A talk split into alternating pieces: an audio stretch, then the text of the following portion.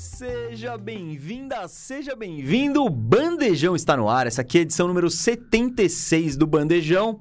Se você está ouvindo a gente no Spotify, se você está ouvindo a gente no Orelo, você pode ter notado o áudio talvez um pouco melhor, um pouco mais claro.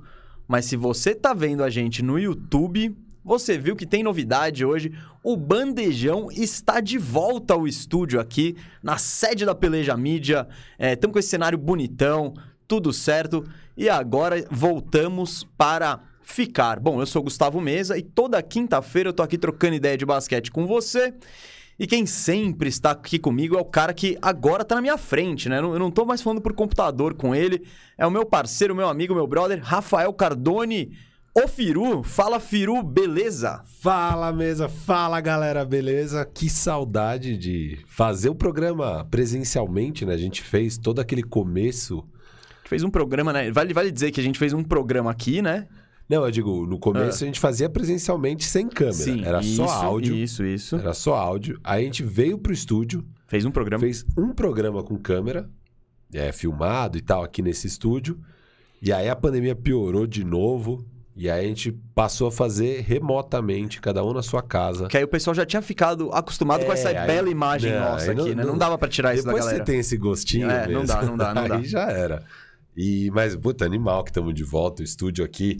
Cascão mandou bem aqui, ah, hein, Cascão? Tirou o escorpião do bolso. É. é. vale lembrar que não, não foi pelo Cascão. Ó, vamos explicar. Eu queria falar a verdade do, da volta ao estúdio aqui. A real é que o pessoal. Você pode ver que tem um monte de vinho aqui na mesa do, do vinho 22. A real é que o Marcelo do vinho 22 ele ficou cansado de ficar mandando pra, vinho pra gente a gente tomar tudo. Aí chegava na hora do programa, a gente mostrando lata vazia. E aí falou: bicho, Vai lá no estúdio, você tem que voltar pro estúdio, porque eu quero meus vinhos lá todos bonitões, sem vocês ficarem enxugando as garrafas aí antes é. da hora. Mas estamos de volta ao estúdio aí, galera. Ó, é, pedimos uma. É, agora está sendo gravado o programa, né? Estamos gravando ele na quarta-feira, um dia antes dele ir ao ar. Não vamos poder trocar aquela ideia com você no superchat, né? Mas. Uh o importante que a gente achou era estar de volta ao estúdio, fazer o programa com segurança, ter certeza que ele vai entrar bonitinho, redondinho no ar. E aí, quem sabe, mais pra frente, volta a ficar ao vivo.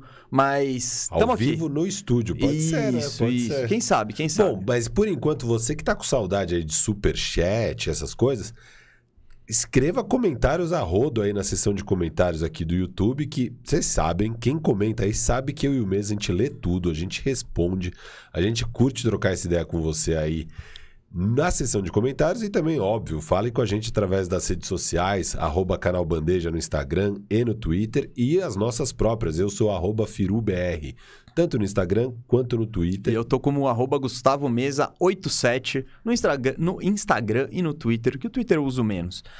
Bom, gente, o programa está de volta aqui ao estúdio, né? É, nesse cenário maravilhoso. E o conteúdo é o que vocês já estão acostumados, aí vocês já conhecem o Bandejão. Vamos falar hoje do jogaço entre Warriors e Suns, que aconteceu na terça-noite, que foi o duelo dos líderes da Conferência Oeste, então não tem como evitar esse assunto. E a gente vai também falar sobre o que está acontecendo no Denver Nuggets aí. A situação do nosso querido MVP Nikola Jokic não tá fácil, muitas lesões, é, tá complicado, tá complicado. Então a gente vai explicar tudo. Tem também o momento Descomplica oferecido pelo Vinho 22. Então quem manda. Ah, e, e, sobre o momento Descomplica, se você tiver dúvida, tem algo que você queira que eu e o Fim, eu e o Firu é, expliquemos aqui no ar, põe nos comentários também. A gente solta isso nas redes sociais, né? Então vai estar tá no stories do canal Bandeja, isso vai estar tá no feed e tal, mas a gente também tá de olho nos comentários aqui do do, do YouTube, né? Então, de, comente aqui se você tem aquela dúvida, alguma coisa que queira que a gente descomplique, por favor, nos diga, não é, Firu? É isso aí mesmo. Vamos, vamos chamar o nosso outro parceirão aí, de quem não falamos ainda, mas que também tem muita importância para esse estúdio belo acontecer, para a gente estar de volta aqui, que é a Binomo. É a Binomo, então, eu não vou nem falar, ó, recado meu mesmo na tela. Põe aí, Guto. Hoje eu tenho um recadinho para os bandejeiros e bandejeiras maiores de 18 anos. Você já pensou em ganhar uma renda extra sem sair de casa? Hoje eu vou te mostrar que isso é possível através da Binomo. A Binomo é uma plataforma receptiva de transações online. O saque acontece de alguns minutos até 3 dias ou mais na sua conta corrente ou carteira digital. Bom, gente, eu vou mostrar agora aqui na minha conta real na Binomo como a Binomo funciona. Esse é o valor que eu tenho na minha conta, esse é o ativo que eu estou analisando para investir. Há outras opções, tá vendo? Mas eu vou continuar nesse aqui, ó, Crypto IDX. E aí eu tenho que interpretar se esse gráfico vai subir ou vai descer. Se eu achar que ele vai subir, eu invisto aqui apertando no botãozinho verde. Se eu achar que ele vai descer, aperto no vermelho. Ó, agora eu acho que ele vai subir. Aí, ó, tive um rendimento de R$ 7,28 com esse investimento que eu fiz aqui. Bom, se você ficou com alguma dúvida, tá com alguma insegurança, não tem problema. É só escanear o QR Code que tá na tela ou ir no link que tá na descrição, fazer o seu login na Binomo, que a Binomo vai te disponibilizar uma conta de demonstração no valor de 4 mil reais. Essa é uma conta para você praticar. Você não vai ganhar, mas também não vai perder. E tem mais uma parada bem legal. Se você colocar o cupom bandeja, você vai receber o dobro do que você investiu. Por exemplo, se você colocar 40 reais, reais, que é o valor mínimo para entrar na Binomo, você vai receber 80 e assim por diante. E aí, curtiu? Se interessou? Então clica no link, faz seu cadastro e vem ser um binomista.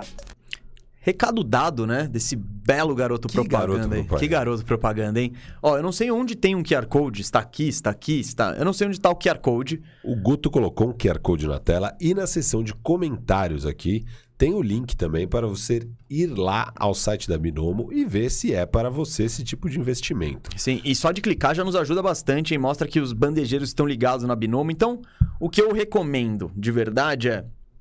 Vai lá, clica, baixa o aplicativo, faz sua conta demo, né? Porque você não ganha nem perde. E aí você vê se a Binomo é um investimento certo para você. Mas é muito importante aí já clicar, né? E a, a Binomo ver que você chegou através do bandeja. É, você de- também deixar aquele likezinho no vídeo, é legal. falar, já vai clicar na Binomo, clica mesmo, que ajuda muito a gente, mas daí aproveita também, já deixa o like aí no YouTube que ajuda o algoritmo aí a chegar a mais pessoas esse maravilhoso programa de hoje. É isso, gente. E ó, de volta ao estúdio, a pauta tá quente. Já falei que vamos falar de Denver Nuggets na reta final do programa. Vai ter um momento descomplica. Mas, Firo, vamos já começar com conteúdo, que é o que a galera quer ouvir. E a galera quer saber sobre a sobre esse esse duelo incrível que rolou na terça-feira, opondo os dois líderes da conferência Oeste, de um lado, o Golden State Warriors do Stephen Curry, do outro, o Phoenix Suns do Chris Paul. E quem levou a melhor, né, foi o foi o Phoenix Suns, venceu 104 a 96 e chegou à 17ª vitória seguida. É isso, os dois times estão com 18 vitórias e 3 derrotas. Quando estamos gravando, né? É, Eu acredito que nem- nenhum dos dois vai jogar hoje, mas talvez jogue. E então, se isso mudar até o horário do que você ver o programa, você, você entende. Mas nesse exato momento são os dois líderes do Oeste com ampla vantagem, 18 vitórias, 3 derrotas. Firu, o que, que você quer começar falando desse jogo aí? Cara, foi muito bom. Acho que a primeira coisa, assim, é, é muito legal que tão cedo na temporada a gente tenha tido um jogo com essa cara, cara de playoff, né? cara de playoff, essa importância que tava tendo. São, acho que na maioria das métricas, os dois melhores times da NBA, né? Eles lideram o Oeste, mas, tipo, é o primeiro, é o, era o duelo do primeiro contra o segundo em eficiência defensiva. É o primeiro contra o segundo em, sei lá, em quase todas as métricas eles eram primeiro e segundo. O Phoenix Suns, óbvio, vindo de uma sequência de 16 vitórias antes dessa partida. E o Golden State Warriors também numa sequência absurda. Eles estavam 18-2, só tinham duas derrotas na temporada. É, então, é, é muito legal ter isso. E logo antes também a gente teve a Batalha de Nova York, né? A gente teve o Brooklyn Nets ali contra o New York Knicks. Também um jogo interessante de ver. É, então foi uma noite especial de basquete pro mês de. o- Ontem ainda era novembro, acho que hoje é 1 de dezembro, quando a gente tá É gravando. isso, é isso. Era, no- era, o último, era 30 de novembro. 30 de novembro. Então, em novembro, você ter um jogo com essa cara Eu é acho bem que, legal. É, principalmente está falando do, do Warriors e Suns, que é um jogo que já se desenhou, né? Pelo, pelo desempenho dos dois times na temporada até agora. O Suns com essa sequência de vitórias absurda e o Golden State saltando logo na liderança do Oeste ficando. Já ficou com aquele. conf- Os dois times, eu acho que eles entraram em quadra, Firu, com aquela. com aquela urgência de, meu, esse, esse jogo vale. Não é, não é um joguinho Esse qualquer. jogo eu quero mostrar. É, Esse jogo. Porque o que, o, que, o que for feito hoje, for feito aqui, é, pode, ser, pode acontecer novamente lá nos playoffs. Então, é, é- ambas as equipes estarão nos playoffs. E, e eu acho que as duas já, com esse início de temporada tão bom, as duas ela- elas já se enxergam eu como candidatos, né? Então, o jogo, até pela disposição, pelo, pela, é, pela pegada do jogo mesmo, tinha cara de playoff. E eu achei muito interessante. Você quer começar falando sobre alguma coisa? Não, e sabe o que é legal, falando disso, de que tem cara de playoff, que eles estão querendo se enfrentar e estão querendo fazer essa batalha de poder, assim, de mostrar quem tem mais poder, é que sexta-feira eles jogam de novo. E se enfrentam no Natal. Por coincidência, esse Ah, é? foi o duelo que a. Caramba. Então, agora em dezembro eles se enfrentam mais duas vezes, uma agora sexta. Então, em menos de um mês, eles se enfrentam três vezes. E... É, e Bom, é o duelo do Natal. A gente, vai, a gente vai soltar umas brabas na sexta, hein? Porque toda sexta, Exato. galera, tem um programa novo do canal Bandeja, que é o Bandeja Bet, sexta-feira, duas da tarde. Esse ao vivaço. Então, pra, se você quiser trocar ideia comigo, com o Firu, Isso. aparece lá online que a gente vai estar respondendo. Com Agora, certeza o headliner do programa Bandeja Bet de sexta-feira não vai sei, ser Não, acho que não. a revanche.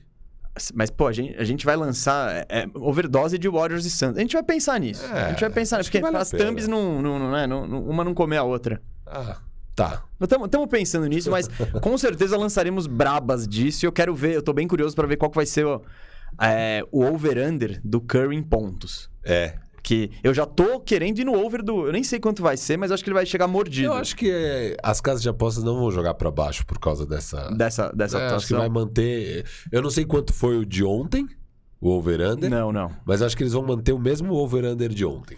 A gente tá falando isso porque o Curry, especificamente ontem, ele teve, acho que, o pior jogo da temporada, podemos dizer. Cara, o jogo foi- mais difícil dele pra temporada, ele fez 12 pontos só, né? 19% de arremesso, acertou 3 de 14 de 3 pontos, enfim, 4 só de duas. 21 de quadra. Mesa, É. esse 4 de 21 de quadra é a pior performance do Stephen Curry em termos de arremesso na carreira dele em não- jogos que ele arremessa 20 bolas ou mais.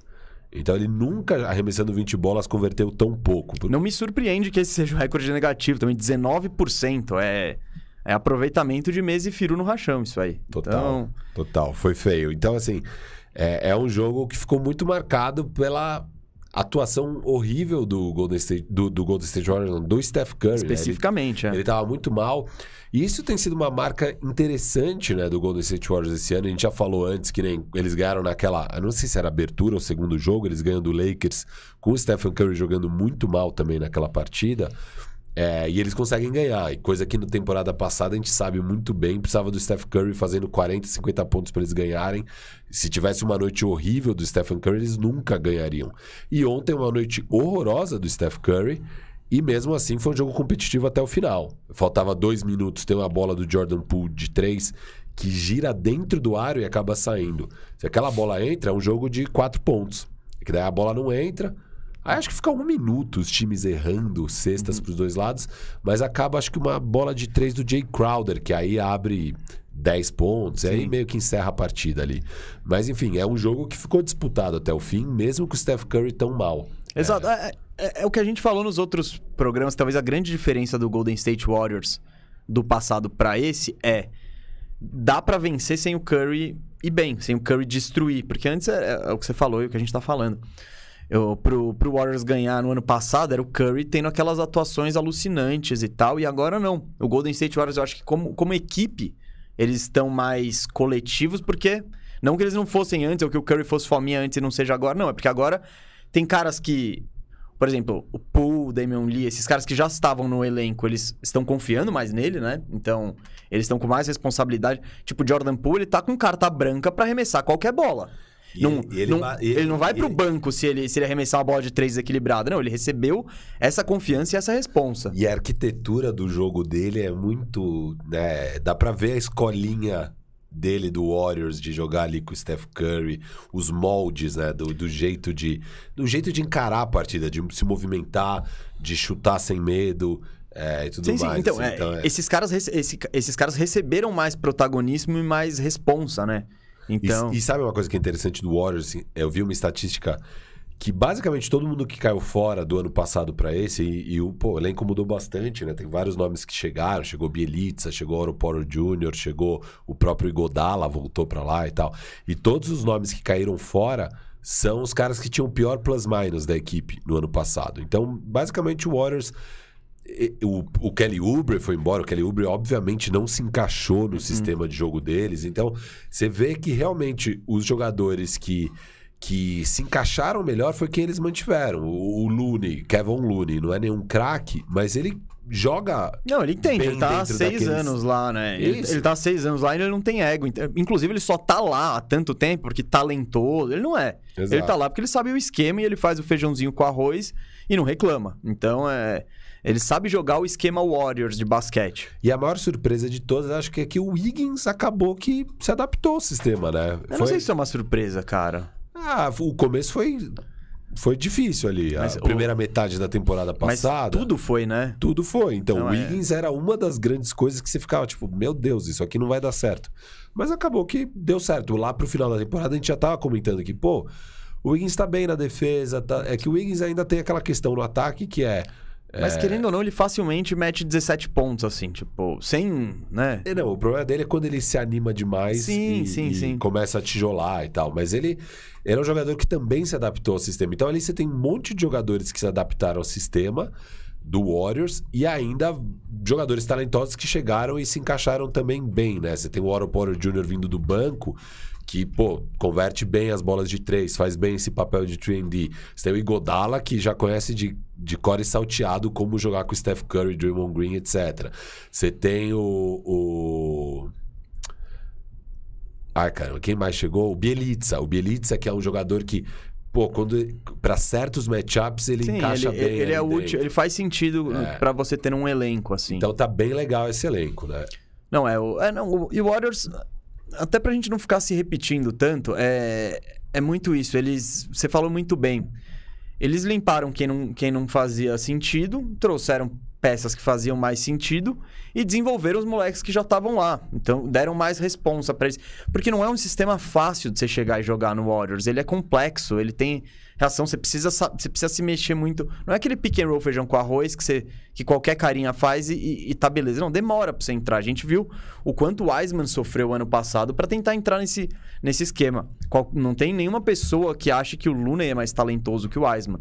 Só que o Looney sabe o que fazer. O Wiseman ainda estava aprendendo a jogar basquete, né? Então, você pega o caso do Damian Lee e do Jordan Poole.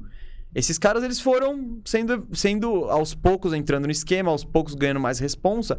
E hoje eles já se tornaram peças, principalmente o Jordan Poole, peças fundamentais para as pretensões do Warriors, né? Que o Jordan Poole, inclusive, ontem foi o cestinha do Warriors com 28 pontos. É, ele teve aquele primeiro quarto animal, assim, e depois ainda. Eu gostei do resto da partida não, dele. Mas assim, o... ele não é uma estrela. Então, é. tipo. É, isso é normal, ele explodir no primeiro quarto e depois sumir, ou tá sumido e, e explode no final. O que a gente diz, a consistência é o que faz de uma estrela uma estrela, né? Então. Mas eu acredito que a gente falou muito já do, do Warriors e vou pensar no lado bom do, da derrota de ontem. Cara, eles jogaram contra o Suns, tudo bem que o Suns perdeu o Devin Booker no meio da partida em lesão, etc e tal. Mas com a pior atuação do Stephen Curry no ano, eles conseguiram jogar contra o time mais quente da NBA. Então. Eh, e mesa, não só isso. Tava sem o, De... o Lee, não tava na partida, uhum. que é uma peça importante. O Lee, acho que nasceu filho dele. E ele. Parabéns, Damian Lee. Hein? Parabéns, Damian Lee. E o Damian Lee, e você sabe, né? Sabe como era a NBA. O cara, quando tem filho, volta quente. É então, é isso? Ah, o Damian Lee vai chegar arrebentando aí. Todo mundo volta animado aí. Animado cai tudo. Damionzinho. Ele vai estar tá feliz com o Damionzinho. O Damionzinho, o Lizinho. É... Cara, tava sem o Damian Lee. O Igodala também não tava na partida. E o Wiggins era dúvida até, até a hora do apito inicial. Ele era dúvida porque ele tava com problema nas costas e tal. E dava pra ver em quadra ele mais durão, menos móvel e tal. Então, é, assim, o Golden State que tivemos nesses primeiros 20 jogos, esse foi o 21 jogo da temporada, é, não era exatamente o mesmo Golden State Warriors que jogou ontem, né? Então, é, que são peças importantes. Godala, Damian Lee e também o, o, o, o Wiggins mais saudável, né? Então, era um Warriors já ruim, e aí o Steph Curry com uma atuação dessa. É, eu acho que o principal é o Curry. é, o, o que dá pra tirar copo meio, meio cheio é. Cara, Curry não jogou nada. Pior aproveitamento da, da, da, da vida, como o Firo disse, etc e tal. E o Golden State Warriors se manteve no jogo até o final. Por quê? Porque tem um esquema tático bem definido, todo mundo sabe suas tarefas. O Curry, mesmo mal, ele atrai a, a- marcação de um, de dois caras. É... Então um. Não, não é por essa vitória do Suns que eu. Podemos cravar, não. E o Suns ainda que tava sem o Booker, que dá pra cravar, não. Esse, o Suns é muito melhor, ele é favorito, ele, é, ele tá na frente do Warriors, é uma equipe superior. Eu acho que não dá pra cravar isso. Porém, eu não sei se quer falar mais alguma coisa de Warriors, que eu ia entrar no Suns agora. Não, o que eu ia falar do, do Stephen Curry que eu achei engraçado, óbvio, o principal marcador dele na partida foi o Mikal Bridges. Sim, eu ia chegar lá. Ah, então, eu, eu já ia puxar o Mikal agora aqui. O Mikal. não, não, vamos, vamos de Suns geral, então, porque antes do Mikal, eu queria falar de uma coisa que foi muito importante pro Suns ter sucesso. O Mikal é uma delas, mas eu, eu acho que a fundamental é o DeAndre Ayton. Não, o DeAndre Ayton. dúvida, eles- Porque o DeAndre Ayton, Firu, meu, ele não é espetacular. Ele não é aquele jogador que fica. que tira os os da galera. Tipo, uau. Mas ele, é ele faz tanta coisa, tanta coisa que teoricamente é simples, que permite que o. Que permite que o Suns jogue da maneira dele. Porque você pega esse time do, do Golden State Warriors. Cara, o que eles tiram de pivô de quadra? Porque um pivôzão vai ter que acompanhar o Draymond Green na cabeça do garrafão fazendo corta-luz.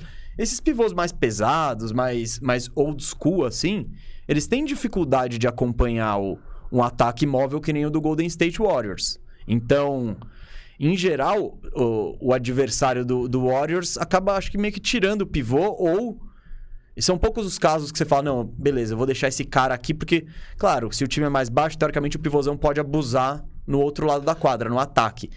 E o Eiton, Firo, a, a capacidade dele de, de acompanhar caras mais, mais, mais baixos, mais rápidos, a, a mobilidade dele em geral, assim, e o QI de basquete, cara, permitem que o, o, o Suns jogue contra um time como o Golden State Warriors, que é totalmente dinâmico, leve, etc., com esse pivôzão.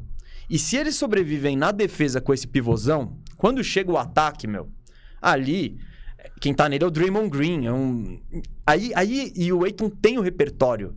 Não é, não é animal, não vão ser aquelas Mas já é cravadinhas. melhor que o do Gobert, por exemplo. É, mas ele, tem os, ele tem o arremessinho de meia distância, os ganchinhos. Então, o que me deixou mais animado pro Suns num possível matchup aí contra o Warriors foi o Aiton ter segurado a onda dele, não só segurado a onda dele, ter tido uma grande atuação. Ele fez 24 pontos, pegou 11 rebotes.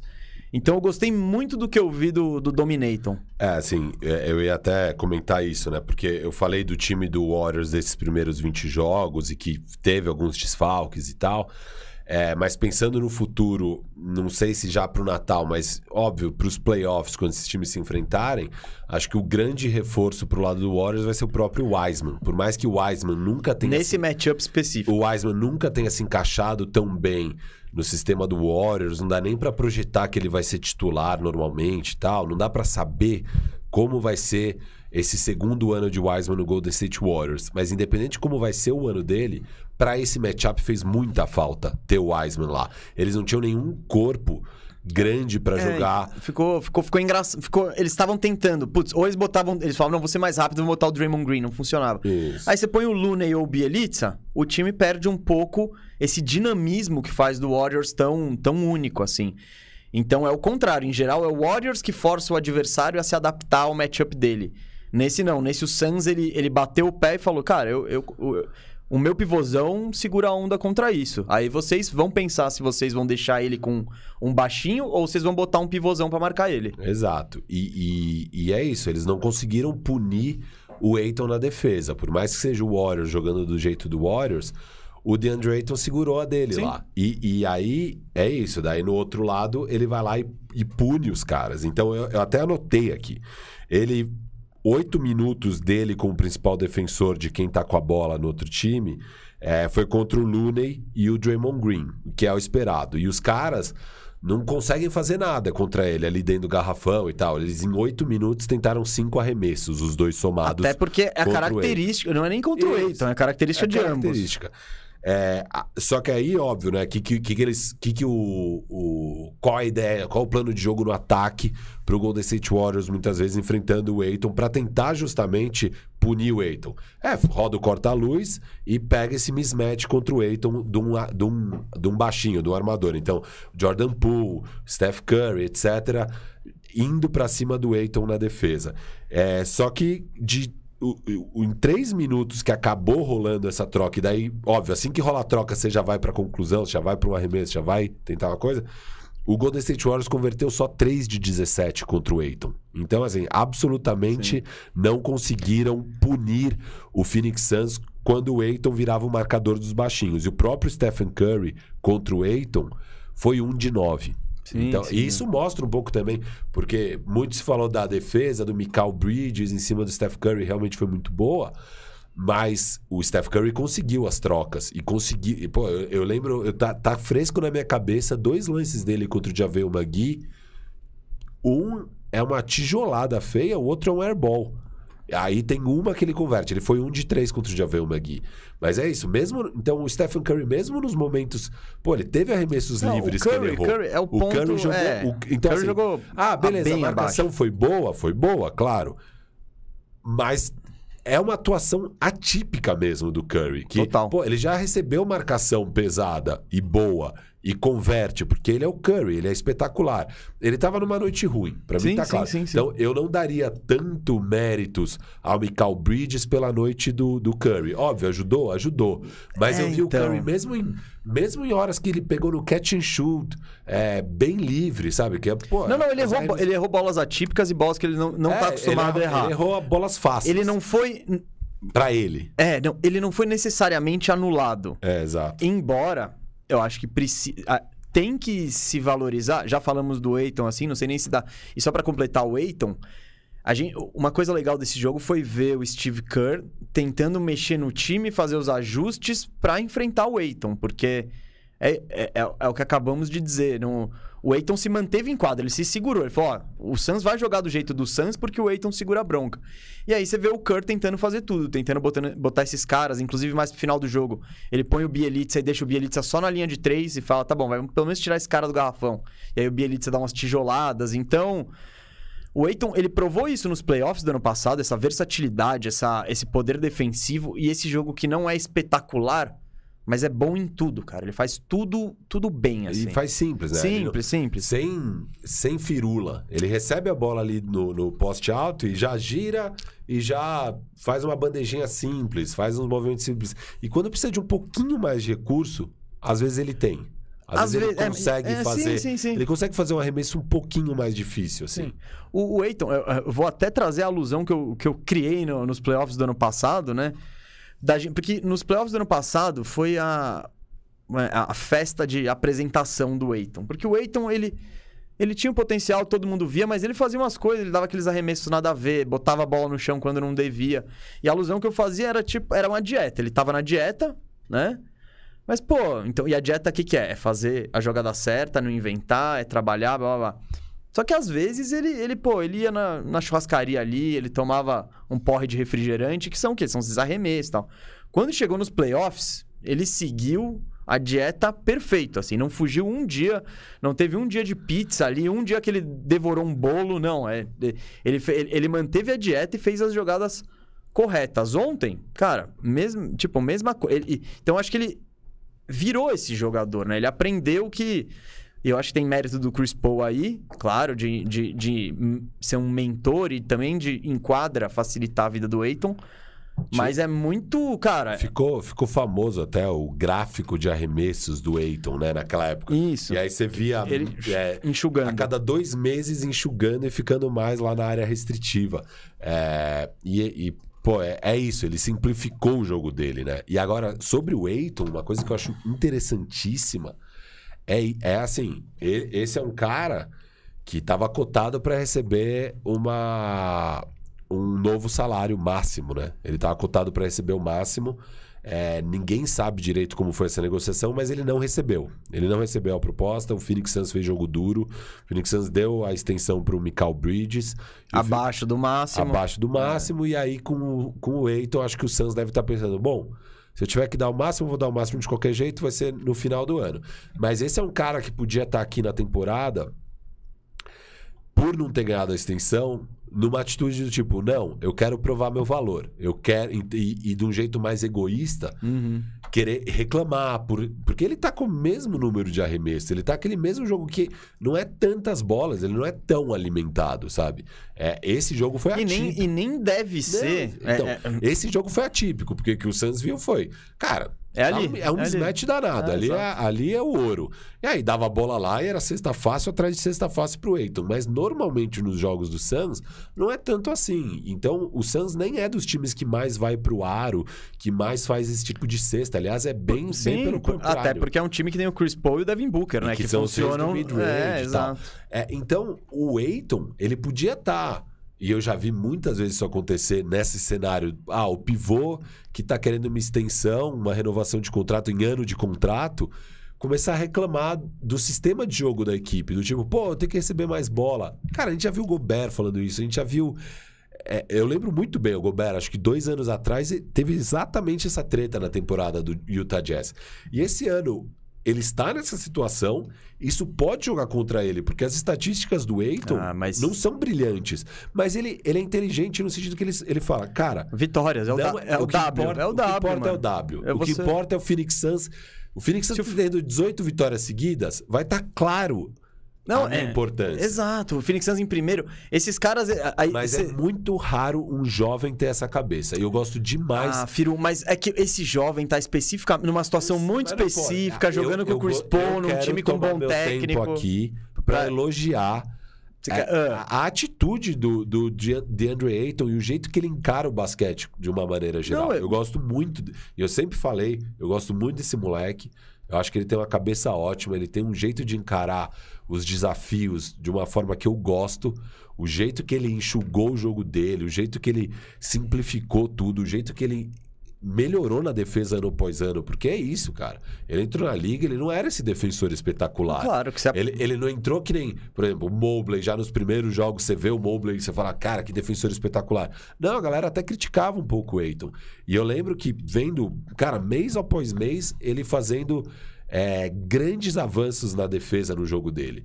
Então é um cara que trabalha muito duro, muito duro. E agora ele é um defensor Não, e... que consegue, num jogo contra o Golden State Warriors, que é a única saída para o Warriors é explorar ele na defesa para, quem sabe, assim, conseguir tirar... Não é a tirar... única saída. Tá, né? não, não, não. A, a, melhor saída é Steph Curry meter 30 Exato. bolas de três. Mas, assim, é, é no, no, cenário que a gente tinha ontem, a melhor saída para o Golden State conseguir resolver o principal problema que estava rolando um, um, problema é o Steph Curry começar a meter as bolas que ele deveria estar tá metendo.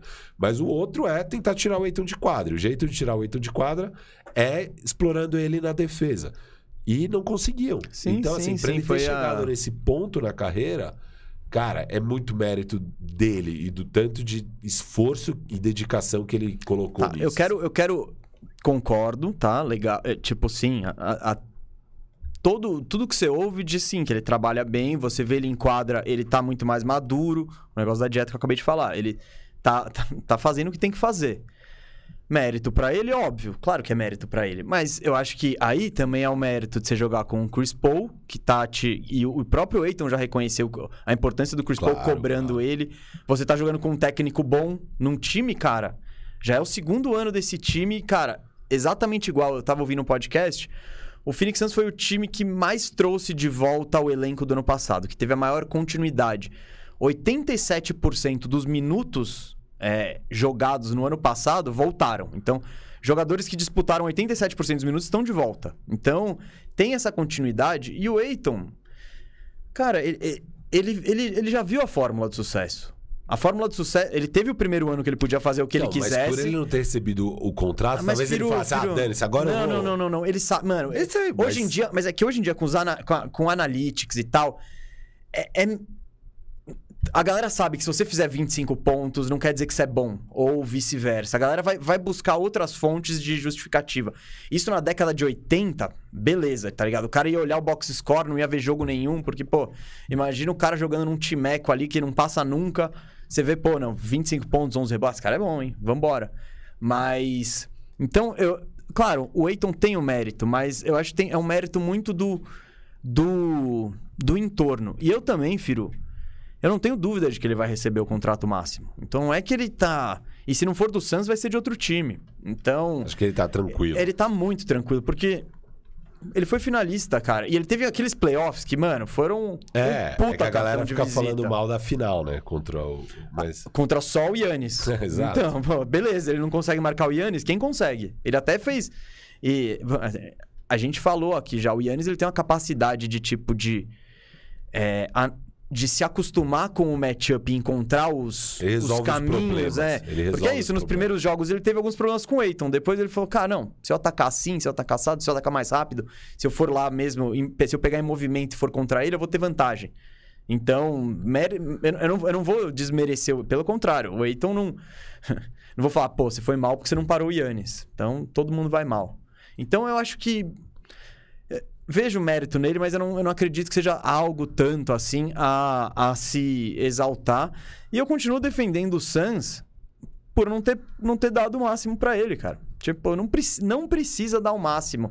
A não ser que seja um super superstar. É o Luca, é o Mitchell, é o, esses caras, é o, sei lá, Jamal Murray. São esses caras que já, já provaram que podem ser uma estrela de um time. Aí você dá. Cara, eu acho que o maior risco de não dar o máximo era justamente ele o temperamento, mal. Temperamento, Só sim. que estamos vendo que ele está encarando bem. Então pronto, foi um acerto. É, não, não, já não deu ruim. O que, tinha, o que tinha para dar ruim, é, com o fato dele não ter aí o máximo, já era para ter dado. Então. Que é, pô, começar a temporada, o cara já com cara feia, não se dedica, ou não se dedicando, ou tendo o ego à frente do time. E nada disso aconteceu. Então, tá beleza. Já dá para dizer que foi um acerto aí do Phoenix Suns. Foi, não foi. dá o máximo não, e agora está protegido para pô. É, é, se tem uma lesão desastrosa, se tem sei lá o quê, você ainda não deu dinheiro. Mas, óbvio, tem aquelas questões, né, de. de... A gente já explicou no. Então, mas é, semana, é, é, é, que o risco é menor, Firu. Beleza, tem. Se fosse no no Minnesota e, e fosse um pivô de um primeiro pique buscando um contrato, putz, aí todos esses riscos, cara, pode, beleza, vai acontecer tudo isso. O cara vai arremessar todas as bolas, vai ser horrível. Só que dentro de um sistema tão bem definido, com veteranos, com um time que já teve o sucesso, é. ele já sabe a fórmula do sucesso. Eu não, eu não achava que o risco era grande de só é, acontecer. O grande risco agora é. Ele vai virar um restricted free agent Aí algum time pode dar uma oferta. É, mais curta. É, mais curta. E daí você vai ter um ano a menos. Um ou dois, mas um também, ano, um ano. também é, um é, muito raro o cara saindo do contrato de novato deixar. Porque pra ele, pra ele assinar, ao invés de cinco, assinar três, ele vai deixar uma nota na, na mesa ali. Então... É, e mesmo assim, outra coisa é, é muito difícil que algum time queira prender o seu cap space por 10 dias e aí você perde basicamente toda a free agency que nos primeiros 10 dias é quando todo mundo assina só para ferrar o Suns, tipo, não, você não vai então, fazer isso. É, então, tá, tá muito tá, tranquilo, tá, tá, muito tranquilo essa situação. É, então, ontem, e, e cara, e o, o, o que eu acho muito curioso do caso dos Suns contra o Golden State é que são pouquíssimos times que conseguem se dar o luxo de manter seu estilo de jogo contra o Golden State. Tipo, pouquíssimos times têm esse pivô que vai segurar a onda contra o elenco mais baixo e do outro lado ele vai tirar vantagem, assim. Então, e eu acho que no caso do Golden State, eles tinham que pensar nisso. E eu acho que eles vão pensar nisso. Eu não sei se é o Wiseman saindo atrás de outro pivô. Eu tava ouvindo qual que era hoje. Acho que é o próprio Bill Simmons falando com o Osni Lambre de ir atrás do Miles Turner, porque. É isso. O, o Warriors ele viu que tem um ponto fraco ali. Eu acho que isso ficou claro. E que pouquíssima gente tem capacidade para explorar esse ponto fraco. Mas nos playoffs, você tá se programando para enfrentar pouquíssima gente. O Suns tem que estar tá no horizonte do Golden State. É, e você pode projetar que talvez você vai ter problemas parecidos contra o Milwaukee Bucks, que talvez você vai ter problemas parecidos contra o Lakers, se o Lakers ficar bom. Então tem alguns outros times sim, que sim. podem dar poucos, esse problema. Mas são eles poucos, podem aparecer na frente. Mas são então... justamente os times que você tá meio de olho aí. Então, é, eu acho que isso fica... E o, e o, e o próprio Golden State Warriors, eu acho que ele, ele tá de olho nisso. Eu não sei se, é, vai, se, se eles já estão monitorando os caras de buyout, se eles estão monitorando o mercado de trocas e tal. Mas eu acho que o jogo de ontem deixou eles um pouco mais inseguros em relação a isso. Falaram, mano, dependendo do pivô, o Eiton ele tem a versatilidade defensiva para segurar a onda dele e, a capac... e, e, e o potencial ofensivo para aproveitar os mismatches. Então, eu acho que essa é a grande lição do Golden State Warriors para dá para ganhar do Suns do jeito que tá? Óbvio, é só o Curry meter mais bola. É só... se, ele, se, ele, se ele ao invés de 19%, ele chuta 38%, que ainda assim é horrível, o, o Warriors ganha. Então, mas é isso, tem um pontinho fraco, uma criptonitazinha assim que a liga também tá de olho. Claro, se vai conseguir explorar, ninguém sabe. Ô Firu, falar um pouquinho só, eu queria falar um pouco também do Estamos falando da vitória do Suns, a gente não falou do Chris Paul ainda. Não falou do Devin Booker que saiu machucado e nem quero falar de nenhum deles, porque eu quero falar do Michael Bridges aí que você Boa. que você trouxe esse esse gancho aí um pouco antes da marcação dele no Curry, falando: "Ah, mas ele não parou tanto". Mas ao mesmo tempo, eu acho que o Michael Bridges é o tipo, é o perfil de defensor ideal para você botar no Curry. Ele Com tem certeza. a velocidade, ele, ele consegue acompanhar, só que ele é bem mais alto que o Curry e tem aquela envergadura monstruosa. Então, ele, o Curry sempre vai tirar você, vai driblar você, vai. Eh, esses caras que têm a velocidade, têm o tamanho, tem mais chance de chegar. Recuperar. Quando... Exato, né? exato. Então, gostei muito. Claro, o, o, o Michael Bridges não vai segurar o Curry com 19% todo jogo. E, e, ele não chutou 19% só por causa do Michael Bridges. A gente já falou que ele errou muitos arremessos que ele não está acostumado. Porém, o Bridges é, é, é, é, o mais próximo do ideal que você tem aí no mercado. Sabe uma coisa que eu achei engraçado? É, as odds para Defensive Player of the Year, né, para o jogador de defesa do ano, antes de ontem à noite, estava em 12 mil pro, pro Mikal. 12 para 1. 12 para 1. Depois de ontem, caiu para 3,5 para 1. É. Nada como fazer isso no, no, na, na, na, TV aberta, né? Na, na, na, transmissão nacional dos Estados Unidos. Total. E o que eu, minha, minha reação para isso é tipo, tá, então vocês realmente não assistem o Michael Bridges, porque é isso toda noite, sabe? Não, não, ele é, ele, é, ele é um excelente jogador. É. O Firu, ele, então, e a gente acabou de falar, o Suns renovou com ele. 4 anos, 96, bem longe do máximo. Teve gente que torceu o nariz, falou, ah, mas isso aí é eu muito gostei, caro né? para um trend. Não, ambos gostamos, é. porque ele é um 3D? É. Só que ele é o, o, o, a elite do 3D. É tipo, você precisa de um 3D, o melhor que você vai.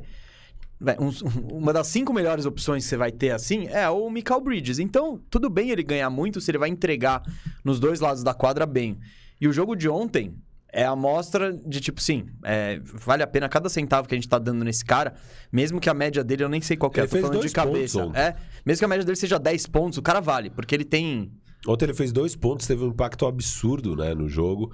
É, os dois, o, o ponto, a cesta que ele fez foi justamente um, ele que estava marcando o Steph. Ele viu que iam passar para o Steph, ele já corta a linha do passe e sai na transição em terra lá. É, foi na metade do terceiro quarto isso. Então Filho, foi a única cesta não, dele. Curioso, eu, eu abri aqui agora no, no computador o box score do jogo. O dele é muito interessante. Dois pontos, tentou quatro arremessos, acertou um mas roubou quatro bolas, deu um toco e teve. O toco foi animal, você lembra o toco?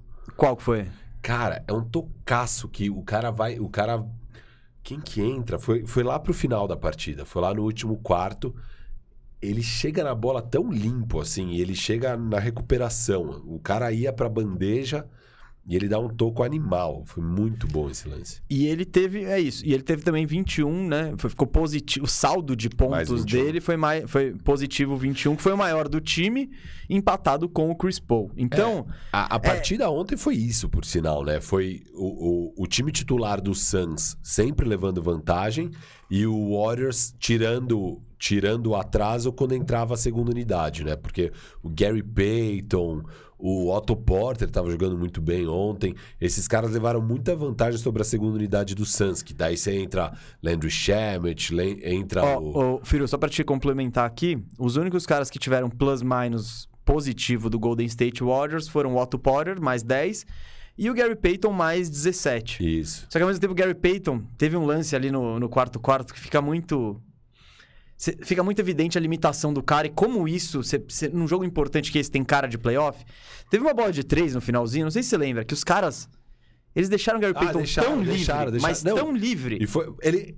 é, Quem tava marcando ele. Era o Crowder, pá. é, o Crowder, acho que era o Crowder. E o Crowder até faz, Faz uma menção de ir. Faz menção de ir, daí ele pensa bem e fala: não, não. Não, não. Vai lá, vai, vai lá. vai lá. É isso. E, e o, e o Gary Payton também, quando o Crowder faz a menção de ir, ele segura. Aí ele já fala: puta. Puta, agora eu tenho que chutar, né? Agora eu tenho que chutar. Foi muito bom esse lance. Foi- e ele tava super bem, só que só É. nas cravadas. Então, É é, só que esse é, o- é o, o limite do jogador, né? É- a partir do momento que você não. Se é foi desrespeitado feia. assim. É, eles respeitaram totalmente. É um, é, isso pode ser uma debilidade, assim, do, do, do atleta pra, pra equipe. Então. Mas eu só quis falar que Não, é foi isso, muito é um cara curioso, que né? Tem um impacto bem positivo na segunda unidade, mas na hora de jogar pô, os minutos finais da partida, não tem condição. Não tem condição. Tem apesar- condições, tem matchups específicos, é, ele é tal, um mas- defensor. ele Não é tá não tem condição, energia. não dá pra contar com ele. Fala, não, a É. gente vai fechar com o Gary Payton. É, é. Não, é se ele cara. bem, legal, mas na maioria das vezes ele não vai estar bem. E é um jogador muito interessante, hein? Defesa espetacular, É um explosão e tal. Bem legal. Foi- a última vaga do time foi pra ele, né? Eles Foi. dispensaram o Avery Bradley pra pegar ele, um monte de gente conectou. Pô, por que que tá dispensando o Avery Bradley e tal? Pegar... Então, tá respondido, né? O Avery Bradley acho que tava com o pior plus-minus do Lakers na temporada. Ele ou o DeAndre Jordan, um bagulho... É. Não tá legal o Avery Bradley. Não tá legal? Não, não, não. tá legal. Não precisamos falar E o disso. DeAndre Jordan também não tá legal, Não, né? não, tem muita coisa que não tá legal lá. Ó, Firu, sobre o nosso queridíssimo Suns. Overview, né? Falando geral. A gente até discutiu muito na reunião de pauta tal. Cara, o Suns é exatamente a mesma coisa do ano passado. Não tem nada de novo. Tá, tem o Landry Shamet saindo... É, eles corrigiram alguns Mas, probleminhas. tipo, de- não, não, mas a essência do time, jogabilidade... É, é tudo muito parecido. É o que você tem- falou, eles trouxeram 87% dos minutos de volta, jogam exatamente do mesmo jeito. É aquela estrutura que foi criada há dois anos atrás e que ano passado, óbvio, aperfeiçoa absurdo com a chegada do Chris Paul. E é o mesmo time, é o time que chegou na final, é o time que foi muito questionado, é, desmerecido, né? Tipo, ah, só chegou na final porque pegou todo mundo machucado. É, Sim, e- também. e não, e o- Não, as mas- coisas são verdades, mas também não Sim, deixa de ter eu- mérito. Então, assim, Não, eu concordo, tem mérito. então, assim, é, é, tem, tem muita. Ninguém. Eu acho que ninguém tá tratando o Phoenix Suns ainda com o nível de respeito que eles deveriam ter do tipo, cara, esses caras são favoritos. Não, não os não, favoritos. Então, é, não, São- eu, não, então, eu, eles então são eu acho que eles- eles são Mas eu acho que todo mundo trata eles assim. Hum, Principalmente agora com é, 17 agora vitórias começar, seguidas. Não vai ter jeito de não fazer Não, mas isso. eu acho que o Suns, e é uma crítica que eu também não acho que isso pode ser real. Temporada regular, a gente vê o Suns funcionando como um, um reloginho, tal. Tudo, todo mundo faz tudo bem. Chega os playoffs, eu não sei se eles têm mais uma marcha. Se eles têm um... Sabe? Não, Porque é eles vão fazer exatamente o que eles é, estão é uma fazendo. questão, e eles também tiveram as lesões dele, as pessoas esquecem. Não, lógico. E, e, e, e assim, foi 4 a 2 a final. Não, não tô Mas- falando especificamente Não, sei, sobre os sei, mas- playoffs ou Não, sobre o que é aconteceu. que às vezes fica um pouco a imagem na cabeça das pessoas que. Porque foi tão grosseira a vitória do, do, do Bucks na questão da força e do tamanho, e eles arrebentaram no garrafão em pegar rebote e tudo mais, que parece que foi. Não foi equilibrado o duelo. Mas foi um 4 a 2 que os últimos dois jogos, no minuto final, tá empatado. Então, assim, foi. Foi no detalhe. É aquele toco do Giannis espetacular que decidiu um jogo e aquela roubada do Drew Holiday com aquela ponte aérea pro Giannis que decidiu outro jogo. Mas foram dois jogos que ficou por uma bola. Então poderia facilmente ter ido para jogo 7, poderia facilmente ter sido uma final até mais equilibrada, mas foi equilibrado. Então, eu acho que começa essa temporada, muita gente ainda torcendo o nariz pro Suns e tal. E eu até achei que a temporada regular deles nem ia ser tão boa assim, porque eu achei que Ah. ah, pela cansaço, pelo turnaround, não por eles, mas eu tava confiante neles pros playoffs, assim. Eu acho que é um time bom pros playoffs. E, cara, E, e tá, eu acho que eles estão se mostrando cada vez mais. É temporada regular? É. Mas é um time muito consistente e que eu acho que vai vir pesado aí pros playoffs. Eu, então, eu não sei se o pesado é exatamente igual a gente tá vendo agora. É, é isso, isso que eu tô querendo dizer. Eu não, eu não, eu não sei se eles conseguem trazer coisas novas, se eles. E talvez nem precisem, sabe? Eu não tô, não tô dizendo. É que muitos times, às vezes, que nem o próprio Bucks, nos playoffs você viu ele crescendo. O próprio Bucks, o próprio Yannis. Você viu ele, ele crescendo a confiança dele e dominando. Ah, mas acho que o próprio Bucks mesmo. Assim, é, você não, pega tá. O Middleton, o Holiday. Bobby Porres, É, o não, tudo Pat. Connaughton entendendo o papel dele e, e fazendo muito Então, bem. faz sentido. Ah, subiu, sabe? Sub- Chegou na, na temporada regular. e- Opa, o Suns é isso. Eu não sei o, o quanto eles conseguem subir. E pra mim, é o que eu falei do Suns, é a mesma coisa que eu falei do Jazz. Eu, eu, eu sei que esses times vão ter ótimas temporadas regulares e tal. Só que precisa me provar nos playoffs. Porque os playoffs é, é aquela coisa do outro bicho, não sei o que. A gente viu um, a gente viu um duelo contra o, Golden State Warriors que foi muito favorável ao Suns por conta dessa história do, do DeAndre Ayton, tal, tal, tal. Vai ser legal que tem um jogo na sexta-feira pra ver os ajustes já. E nos playoffs isso acontece jogo após jogo após jogo, né? Então, Não, sim, é, é totalmente diferente. É mais difícil imaginar o Suns ganhando uma série de sete jogos contra o Warriors pelo nível de talento do Warriors e tal, mas... não sei. Não Não, sei, não sei. Não, não. Mas daqui a pouco a gente pode Porque até falar sobre tem um monte isso. de ajustes e tal. O Steve Kerr é um grande técnico, mas você tem um grande técnico aqui desse lado, o Monte Williams. E acho que é um time. O que, que me deixa. Temporada regular é temporada regular, mas tem uma coisa que que emula um pouco os playoffs é o clutch time. Cara, clutch time é clutch time. Tudo bem. Óbvio, clutch time nos playoffs é mais pesado que clutch time na temporada regular, beleza. Mas pra mim um time que consegue performar bem consistentemente no clutch time, eu levo mais a sério. Ah, cara, mas você tá falando do Chris Paul, que ele é o. Não, não, não só não, Chris não, Paul, não, o mas Suns. times do Chris Paul que. Eles, eles têm esse O histórico. Devin Booker tá um absurdo no clutch. Tá um Não, não, absurdo bem. chutando 70%, é, mais de 50% de 3. O, o Chris Paul, acho que é o melhor jogador no clutch time da temporada. Então é um time que eu vejo muito forte para essas situações. E essas situações se repetem nos playoffs quase todo jogo, sabe? Eu acho que é um time que na hora H no ano passado é, faltou experiência mesmo pro time. É um time jovem, né? É um time jovem. Tirando o Chris Paul. Tirando sim. o Chris Paul, óbvio. é, E, e tinha muito esse negócio. Cara, é a última oportunidade do Chris Paul. E aí e você pensava, pô, eles estão prontos, é o Chris Paul, sei lá, o Jay Crowder já jogou o final também e tal. Mas se você pegar o resto do time, na verdade, o primeiro playoff do Aiton, o primeiro playoff do Mikal, o primeiro playoff Do Booker. do Booker. E os caras estão na final. E na final achei que faltou um pouco de experiência contra um time que, cara, já tinha ali batido na trave, final Sim, de conferência. Você vai em playoffs, você vai ficando cascudo. E o time já. Então chegou na hora, eu senti que o Bucks era simplesmente um time que tinha mais confiança no plano de jogo, é, nas fortalezas deles e tal. O, Suns, acho que só de ter passado pelo que eles passaram no passado, já chegam mais forte para esses playoffs. Não, pode ser, pode ser. O que eu tô falando da próxima marcha, né? Pode ser justamente isso. Só a bagagem de você ter ido apanhado e tá voltando com a cicatriz. Pode É. ser. Mas eu quero ver. Eu quero ver nos playoffs. E com o Jazz é a mesma coisa. Eles podem, eles podem voar na temporada regular. Daqui a pouco o Jazz pode emendar as 20 vitórias seguidas deles. Eu e eu não vou ficar surpreso. você tá falando é justamente o que eu e muita gente falava do Bucks ano passado. Tipo, ah, legal, Bucks, você vai ser o me- primeiro do leste na temporada regular. O que importa é os playoffs. Sim, sim. Tá na hora de mostrar playoffs. Sixers e. o- Tem muito. Exato.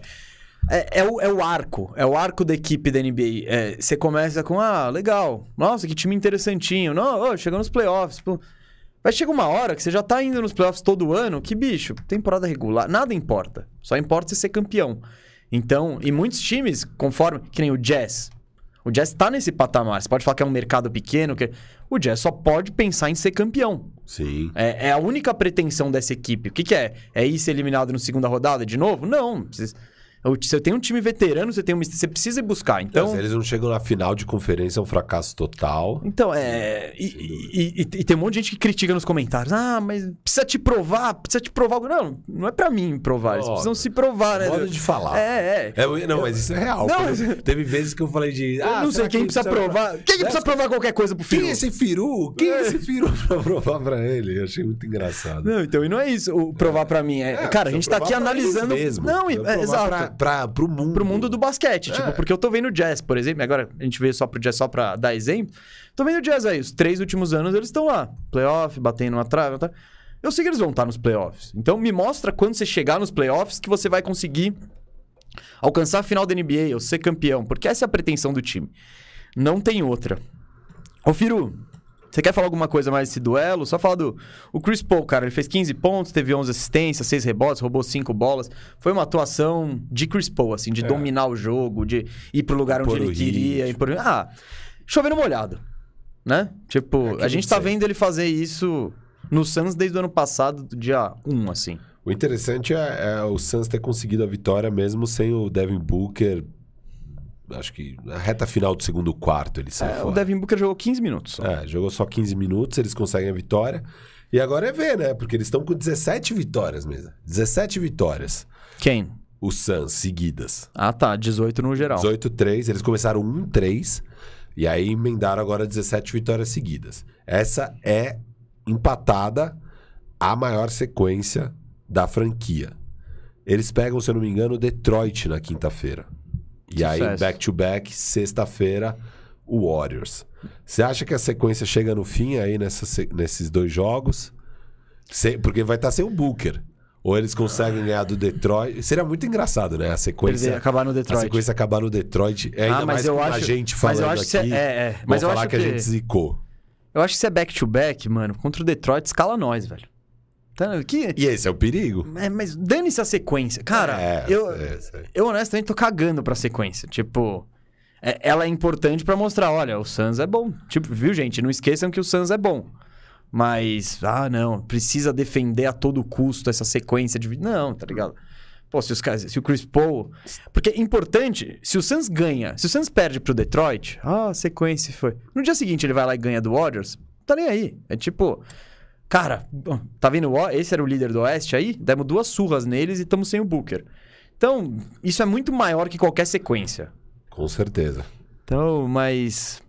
Interessante, interessante. Quer falar mais alguma coisa do Suns aí? Sabe Vamos- quem foi o Ah. último time que ganhou do Suns? Quem foi o último time que ganhou do Suns? Eles, claro. Quem mais O poderia Clipaço. ser? Não. Kingaço. Kinga... Kingaço. Óbvio, Kingaço. Kingaço tá gigante, hein? 27 de outubro, Kings ganhou, colocou eles em 1-3. Ah, ah, eu eu tava vendo esse jogo. Foi da bola de três do, do Harrison Barnes? Eu acho que Deve ter foi. sido aquele começo do Harrison Barnes. Não, não, que- eh, não, foi um game winner monstro do Harrison Barnes. Eu, eu vou- acho que eu tenho aqui, eu vou buscar. ó. Mas. eu- eu- E, e o Suns só tinha tido duas derrotas na temporada, né? Eles tinham perdido uma no overtime e a outra por dois pontos. E agora eles perdem um pouco mais convincentemente. Foi um jogo disputado, mas acaba sendo oito pontos de diferença. É uma boa vitória do Suns, que, é, que conseguiu segurar o Golden State Warriors abaixo de 100 pontos, né? O que é raro e mostra o poderio aí da defesa do Suns. É isso, aquela a derrota pro Kingaço, Firo, foi justamente no game winner de três pontos, Harrison Barnes. Quando ele tava voando. Eu tô tentando ir atrás dele no Fantasy ali. Eu acho que o, o Maga cansou do Harrison Barnes. e Ele o deu Harrison Barnes. queda, né? Não, ele despencou. Cara, a média dele no começo de, de Fantasy no- era 45, 50 quase. Agora tá 20 e... Ah, nos últimos jogos é tipo 25. É, no último mês, acho É. que tá 25. Ele, Nossa. ele, ele tá querendo defender o Itaquera Mosqueteiros. Ele ficou muito feliz ano passado. ele. Vai. Cara, sobre sequência só, Hum. última, uma curiosidade, né?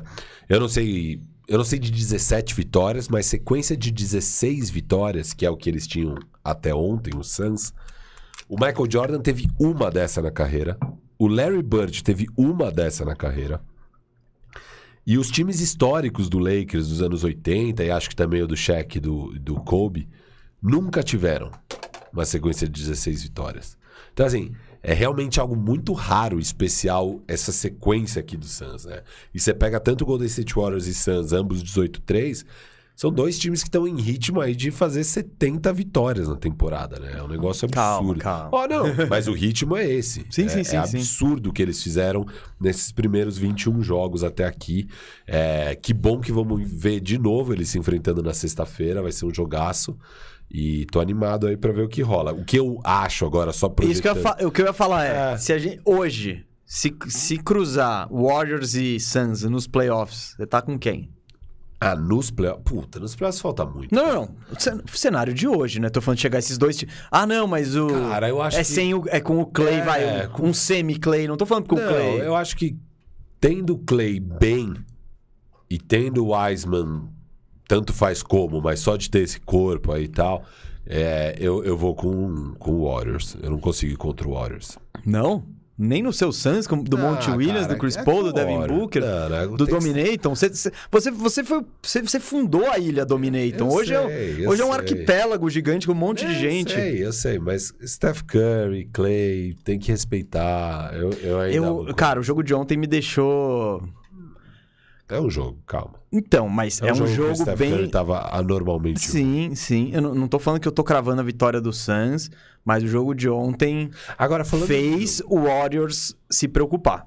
Porque, essa, Sim, porque sim. se não resolver isso, vai chegar nos playoffs, aí pode ser um problemaço. Então, eu acho que a pulga já está atrás da orelha. Falando do jogo de ontem, é, o que eu achei interessante de plano de jogo, mais do que a defesa do Mikal no Steph, que isso é meio esperado, eu acho, é o quanto o Suns atacou Steph Curry na defesa. E não por ele ser um defensor ruim, eu acho que ele, ele tá tendo uma boa temporada Não, não, é pra defensiva. cansar. Pra cansar ele. Então, cara, é muito mais difícil o Steph Curry ser muito produtivo no ataque se na defesa ele tá sendo muito exigido. E tem muito time que deixa o Steph Curry ficar de boa. Tipo, ah, beleza, Steph. É, eu vou, vamos jogar aqui o nosso joguinho normal. Mas é que você precisa. É porque o Suns, por exemplo, com o backcourt que eles têm, o Curry ele não pode fugir muito de matchup. Você- É difícil esconder ele, porque aí ele já tá pegando. Tá bom, você botar ele no Mikal Bridges. Que pode ser talvez até a melhor opção, mas fica difícil de, de esconder ele quando você tem um Mas o Suns é backcourt. caça- ficou caçando Steph Sim, Curry sim, toda hora e- pra mas- ele. Mas eles têm esse backcourt que é capaz de caçar. Nem todo time vão- vai ter dois caras assim que. Que, que, que vão poder. Você vai poder buscar tanto Stephen Curry e tal. Que nem nos playoffs que a gente falava do Trae Young. Ah, o Trae Young vai ser caçado e não sei o quê. Cara, não foram todos os times que. A, a minoria conseguiu tirar uma vantagem ampla do Trae Young. Porque o Atlanta também Acho que sabia que, ninguém isso ia conseguiu. acontecer. É. Ninguém conseguiu. Tipo, o Knicks. Mano, o Knicks não conseguia. E o botava. próprio Bucks não conseguiu. O Bucks ganha quando, quando Não. ele quer fora ali. Não, e, e é isso, aí esconde o Trae Young nos Conaton da vida e beleza. O, no Suns é muito mais difícil, porque se, você es- esconder, entre aspas, no Chris Paul ou no Booker, são dois caras que pff, não é o ideal A bola você vai ter pra quem for conseguir É. esse, matchup. esse E se você for esconder ele no, no Mikal Bridges, aí já começa a ter uma diferença de tamanho, de... Enfim, é... É, é, foi engraçado. On- Ontem teve umas, acho que umas três posses que acabou ficando o Steph no, no Eiton, cara. Aí era absurdo, assim, a facilidade do Eiton em converter a cesta. Mas eu gostei desse plano de jogo. O Steph acabou sendo o defensor é, que mais minutos teve marcando alguém com a bola do lado do Golden State Warriors. Então fica claro a estratégia de jogo. E, e de uma maneira geral, o que, o que eu senti do Suns, que eu achei diferente do Suns normal... É que eu achei que eles rodaram pouca jogada. Foi mais basquete livre. Depois eu tava vendo a, a coletiva do Monte Williams, ele fala isso mesmo. Porque, porque o Suns, pra mim, é o, é o time que mais tem jogadas. Assim, óbvio, você tem o Chris Paul ainda por É cima. que o repertório do Suns é muito, muito grande, assim. E claro, você tem o melhor, um, um dos melhores armadores e organizadores da história. Desculpa, vai cair aí. O que, que vai cair? Vai cair Problemas ali. técnicos. É que eu, eu acho que eu puxei aqui com o pé. Firu tá causando, galera. estúdio, Firu- Tava aprendendo. Desculpa aí, Guto, diretor. É, eu, eu puxei o fio com o meu pé aqui na empolgação do argumento. É, mas o, o lance é isso. ele- Eles jogaram muito mais livre ontem, assim, não chamando tanta jogada e tal. E eu vi na entrevista do Monte Williams ele falando isso, que foi um jogo que eles ganharam, cara, na defesa, é, principalmente, assim. Sim, é- foi defesa e foi, não, é, não é jogada. Eles. Beleza, o Eiton tá livre lá, vamos jogar ali. É tipo, isso. Foi tá, muito... tá Ah, com é, é, espaço. o jogo É, ajudou a não precisar ficar chamando tanta jogada. Era bola ali no Eiton. Porque tem muito matchup que o Eiton. Vai ser difícil pro Eiton. Se ele pega, vai, tá jogando contra um Valanciunas. Não é um matchup que ele vai pegar e necessariamente dominar. Ele pode ir bem, pode ir mal, mas não é o. o- o- você vê o mapa da mina ali. Não, não é necessariamente isso. E contra o Warriors foi. Era. o- vai- é, você tem Kev- é, Kevon Looney, Draymond Green e Bielitsa. Eiton, vai lá, mano. Vai lá que. você vai ter vantagem. Contra qualquer um desses caras, você tem alguma vantagem. Contra o Draymond Green de tamanho tal. Contra o Looney, acho que de tudo, né? E contra o Bielitsa de velocidade, explosão. Todas as partes físicas ali é incomparável. Mas eu, eu, eu, eu curti esse duelo. Justamente, eu vi o jogo e falei, cara, isso aqui. Primeiro, muito Problema. importante o Eiton. Se ele, ele conseguiu segurar a onda dele, animal, isso é fundamental pra você pegar o Warriors. Porque se o Warriors consegue tirar, jogar, tirar o Eiton de quadra, E é isso que eu quero ver na sexta-feira. Eu Se o acho Warriors que, eu consegue, acho- Eu é- acho, que o Golden State Warriors vai ser mais agressivo ainda em rodar a bola, em jogar bem rápido pra tentar explorar Filho, esse é o teste. menos esse- temporada regular é isso. Você É tem que. isso. Beleza, eles foram pegos. Não vou dizer de surpresa, mas sim, nesse jogo o Suns foi lá e o Eiton, tudo que vocês tentaram fazer com o Eiton, o Eiton segurou a onda dele. E no ataque, ele, ele, ele fez a diferença. Agora eles vão ver o ajuste de. Pra, vamos, puta. O Eiton foi o melhor, ele dominou a gente. Vamos tentar tirar esse cara do jogo. Então vale ver a.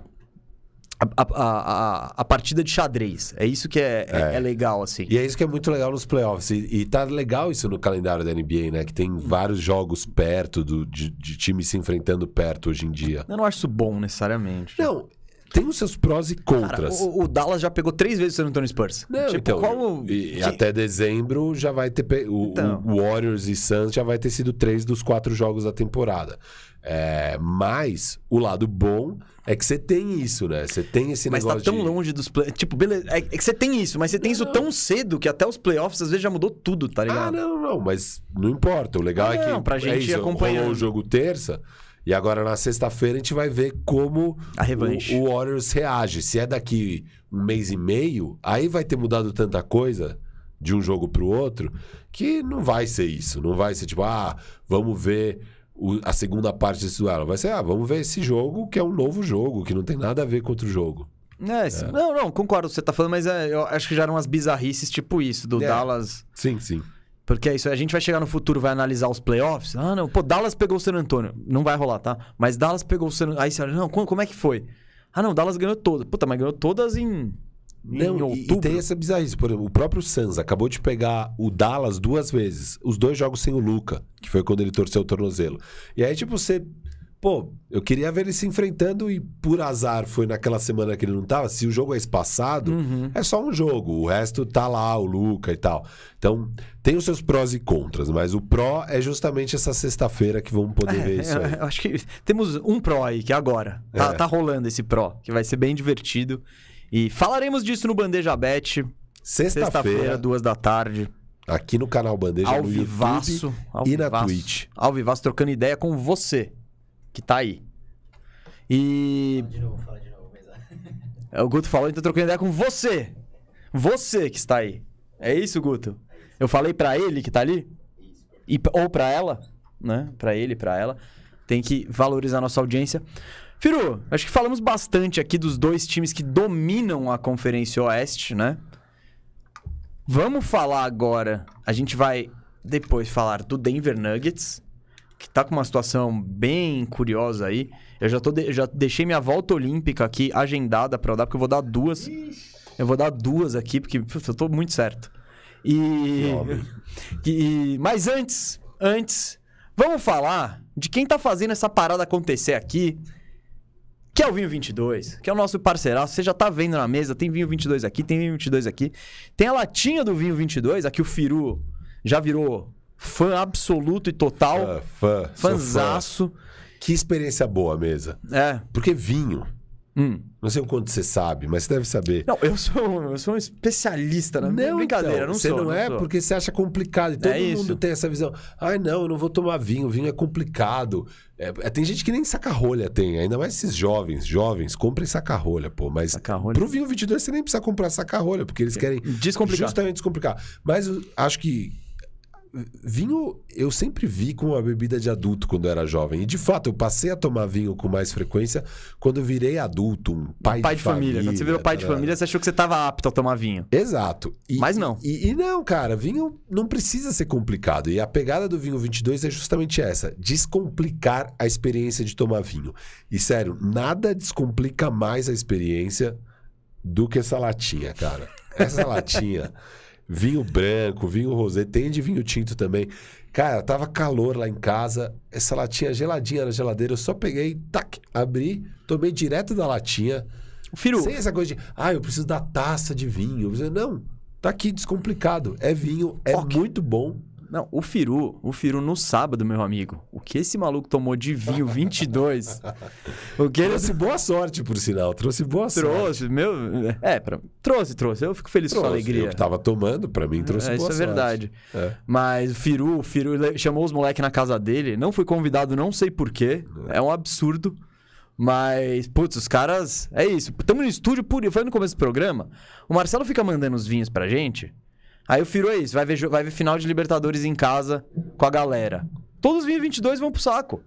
É, aí quando. Puta, cadê ela? Aí ele aparece com uma latinha amassada e acabada. Aí não dá. Aí não dá pra mostrar no programa. Então agora, estamos no estúdio. Agradecemos muito a galera do Vinho 22 que faz isso acontecer, né? Que tá aqui, ó, na mesa tal, tá nos dando esse apoio gigante. Você que tá aí do outro lado. Cara, o- é, a gente já deu nosso endosso aqui de que o vinho é bom. O vinho é bom, pode pode comprar, é descomplicado.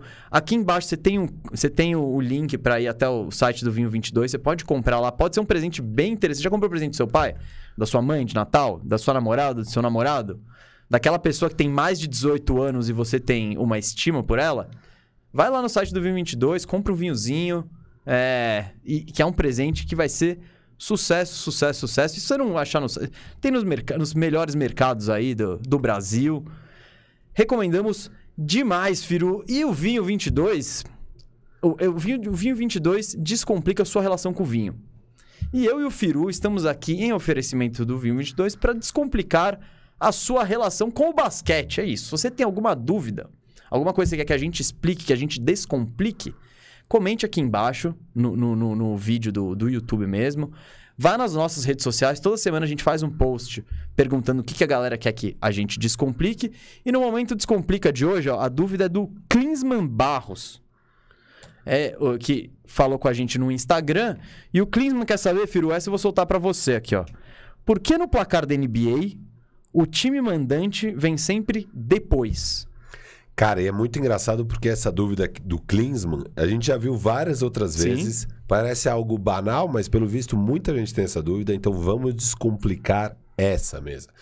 Por que, que o time visitante vem primeiro na NBA e o time mandante vem depois? Cara, isso é.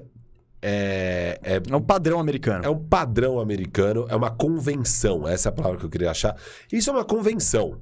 No Brasil e na Europa, no futebol, etc., a gente adotou colocar o time da casa primeiro, porque é o time da casa, e aí o visitante vem Sim. depois, é uma convenção. Nos Estados Unidos, a convenção é o oposto. E até fica mais fácil de falar, porque você sempre fala, por exemplo, Minnesota at Los Angeles. É o jeito que eles falam o jogo. Tanto que você vê Então, que o joguinho tem a arrobinha. o assim, arroba, isso. eles falam arroba at. Então, sempre que tem um arroba, é o jogo fora de casa pro time. Porque quando você tá na tabela, óbvio, não tem o seu nome, você tá só com a tabela de adversários de um time. Todo jogo que tem o at é porque foi na casa desse adversário. Quando não tem, é o jogo em casa. E quando você tá vendo normalmente o duelo, então. Na cabeça do americano, quando ele vê o duelo, ele sempre fala Los Angeles Lakers at Houston É, Rockets. o Lakers está em Houston. Isso, então é o jeito que eles veem. Isso aí não é só pra NBA, é pro futebol americano, Todos os esportes. é pra Major League de beisebol, é pra liga de hockey, é pra todos os esportes. Nos Estados Unidos se convencionou dessa forma. É isso. Bela explicação, Firo. Esse foi o momento Descomplica de hoje, oferecido pelo Vinho 22.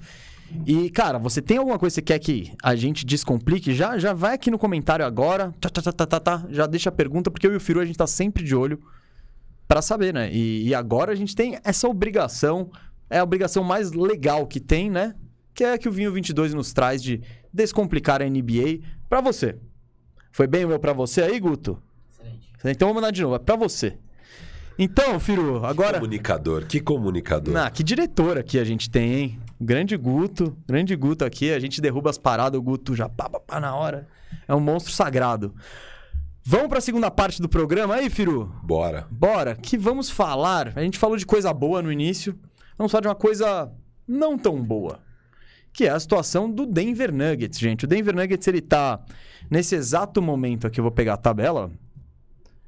Nesse exato momento que estamos gravando, vale, vale dizer que a gente está gravando esse programa na quarta, tá? Então, ele vai ao ar na quinta, então pode mudar alguma coisa na tabela, tá?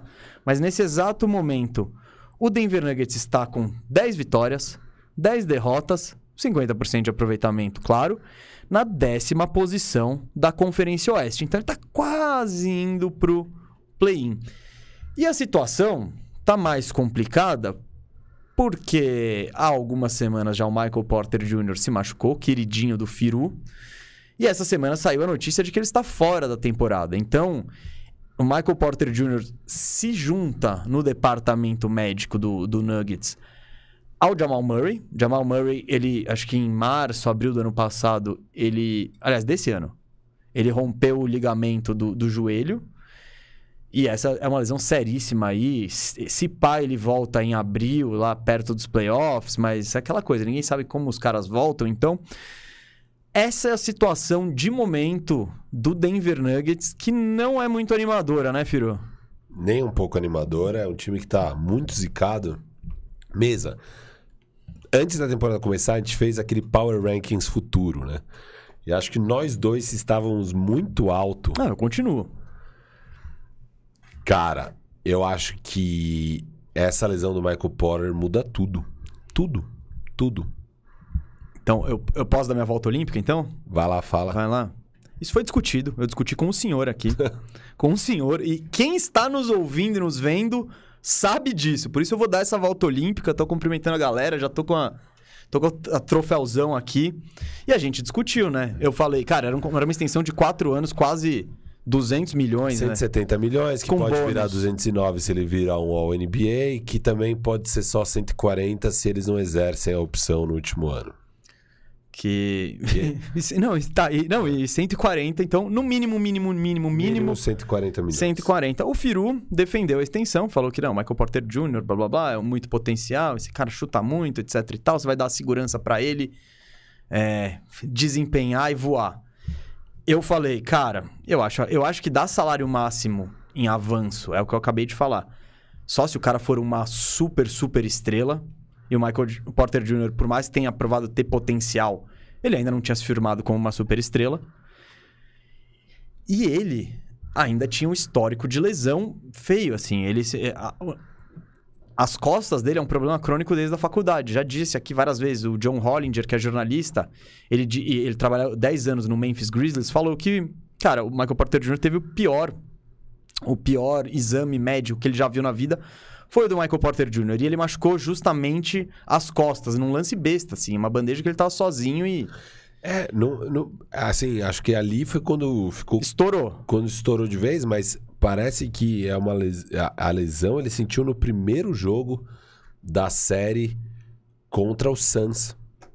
Ele, então ele tá com isso desde, o... desde os tá playoffs. Tá ele, e ele joga menos minutos, arremessa menos a bola nessa não. série. É, mas não, não saiu nenhuma notícia, nada de lesão lá. E aí o que saiu essa semana, acho que semana passada saiu essa, essa fala, que é foi uma lesão que ele sentiu ali naquela série, que se fosse temporada regular, não teria jogado nem a pau, mas como era playoffs e tal, vai pro sacrifício e joga. É, ele não jogou bem naquela segunda série. Na primeira série ele jogou bem, nessa segunda série ele já não joga tão bem. É, nunca falaram que tinha alguma questão de lesão. E aí começa a temporada, cara, um basquete horroroso, né, dele. Um basquete horroroso de um cara que, obviamente, tá sentindo a lesão. É, então, não é que naquele lance ele lesionou. Naquele lance ele ficou sem condições. Ali ficou sem condições é, de vez. Mas não, ele mas, vinha jogando. Viro, é crônico. É isso. Crônico ele tá não, tá não. sempre lesionado. É, não, porque ele tava bem na temporada regular, por exemplo, do ano passado. Ele tava bem, ele, ele era um jogador saudável. Com, óbvio, sinal amarelo ligado sempre para um cara que tem esse histórico de lesão gigante. Mas ele vinha saudável.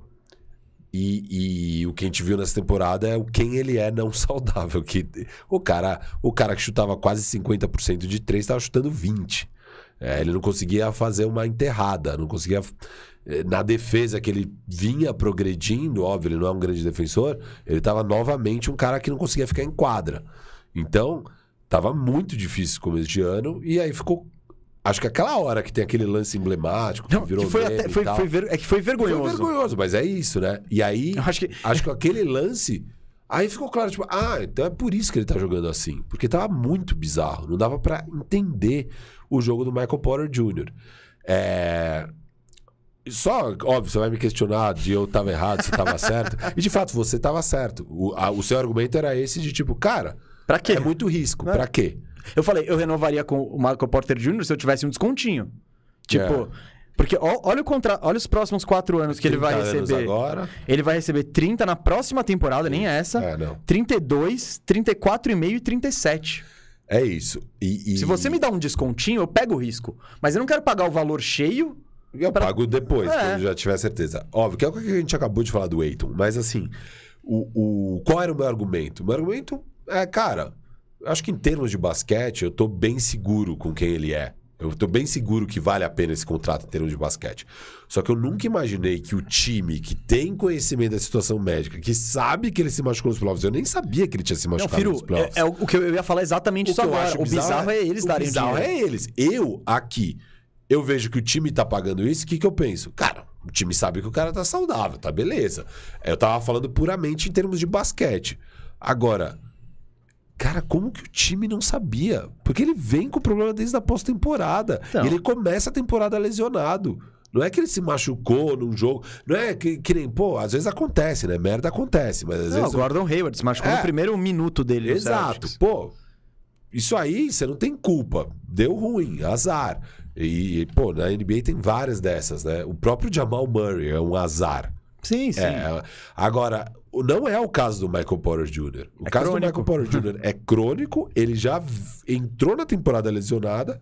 E minha grande dúvida é como que isso passou. Não, como que alguém paga um cara que você. Como vocês pagam esse cara que vocês não sabem se ele, como, como ele tá? É surreal. E, e- e do ponto de vista de negociação é burrice, Firo, porque. Ah, mas ele, ele tá machucado. Não... Tá bom, põe ele pra jogar machucado. Ah, mas se ele for bem, se ele for bem, eu pago tudo. Ah, mas se ele for, se ele for mal, eu pego, eu pego o desconto. É tipo, não. Você... Firo, essa negociação do Michael Porter Jr. pode prejudicar todo esse futuro do Denver Nuggets. Por quê? É, é o que eu tô falando. Não, não, é- Eu não acho que é uma coisa qualquer. Não, não, é porque. agora são, Não, você travou, você travou. São 30, mais, 30 milhões no próximo ano, mas depois vai aumentando. Não, De cap space comprometido com um cara que você não sabe se vai jogar basquete. é isso, E é isso. Com, cer- com certeza vai ter muita dificuldade em trocar. Não, não, você não troca. Hoje você não troca ele. Você acha que já é impossível? Não, não, hoje é impossível. Lembra que a gente falava do Porzingis? Cara, o Porzingis ano passado que a gente falava que não tinha valor, que a gente queria mandar pegar o Kevin Love de volta pra roubar um ano de. Cara, o. Michael Porter Jr. é isso hoje.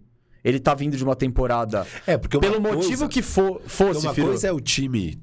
Porque o que, que rola com o Michael Porter Jr.? Só pra. Não sei quanto a galera tem essa noção, mas o Michael Porter Jr. é um cara que no, no colegial, no high school, né? Ele era o maior talento da geração dele. Ele era o All-Star do McDonald's, ele era o melhor jogador, foi campeão, médias de 30 pontos, 10 rebotes, sei lá o quê. Eles têm o ranking do high school ele, ali. ele era o top 1 prospect. Sendo que ele é do ano do, do Luca, não é? Ele é do ano do Luca, eu acho. É, então, assim, né, do Eiton, etc. Ele é desse ano e ele era lá atrás o cara. Só que ele tem uma cirurgia nas costas, ele não joga pelo Missouri, que era a faculdade que ele foi. É, e depois ele tem outra cirurgia também. Então, assim, é um cara que despenca no draft. Mas uma coisa é você tomar o risco, mesa, que foi o que o Denver Nuggets fez. Ah, não, era O 16 Nuggets era o pique. último, era 14. O Denver Nuggets era o último time da loteria. É, foi passando, foi passando. Ele era um cara que, obviamente, já não ia ser mais top 3 por- pelas questões da lesão, mas especulava-se que alguém ali na sétima, oitava posição poderia tomar esse risco. Não tomaram, não tomaram, não tomaram. Daí chega o Clippers com 12 e 13 pique. Também não toma o risco em nenhum dos dois piques. Eu, eu jurava que dali ele não passava. E aí, quando chega em 14 no Denver, o Denver pega. Uma coisa é você tomar esse risco, mesa. Que é um risco o quê? É o risco de você gastar um 14 pique num negócio que não vinga e ter ali Não, isso um milhão, vale, mas. dois cara, milhões comprometidos. É, é muito raro. É, exato, é muito Não, raro você você Agora- achar o All-Star em 16. Exato. É isso, Agora- 14. E é um risco com grande upside. Agora, é muito diferente um time tomar o risco. Porque é, é- continua a mesma história. né? Qual é a história agora do Michael Porter Jr.? É um cara que você pode tomar o risco, porque se ele ficar saudável, você tem um All-Star. Mas. Mas ninguém vai comprometer. Não, então, é o isso. problema é, agora, se tomar esse risco e ocupar 35 milhões do seu cap Ocupar space. 25% do seu cap space por, nesse cara que é você não sabe mais, se joga. cara, É mais. Ah, o cap space é o quê? É 120? 120. É mais que isso. É, Ah, então é, eu tô o falando do 30 milhões. 30, ah, 30 é. milhões. Tá, 25%. No primeiro ano, no primeiro, no ano. primeiro ano. Cara, é muito difícil. É muito difícil isso acontecer.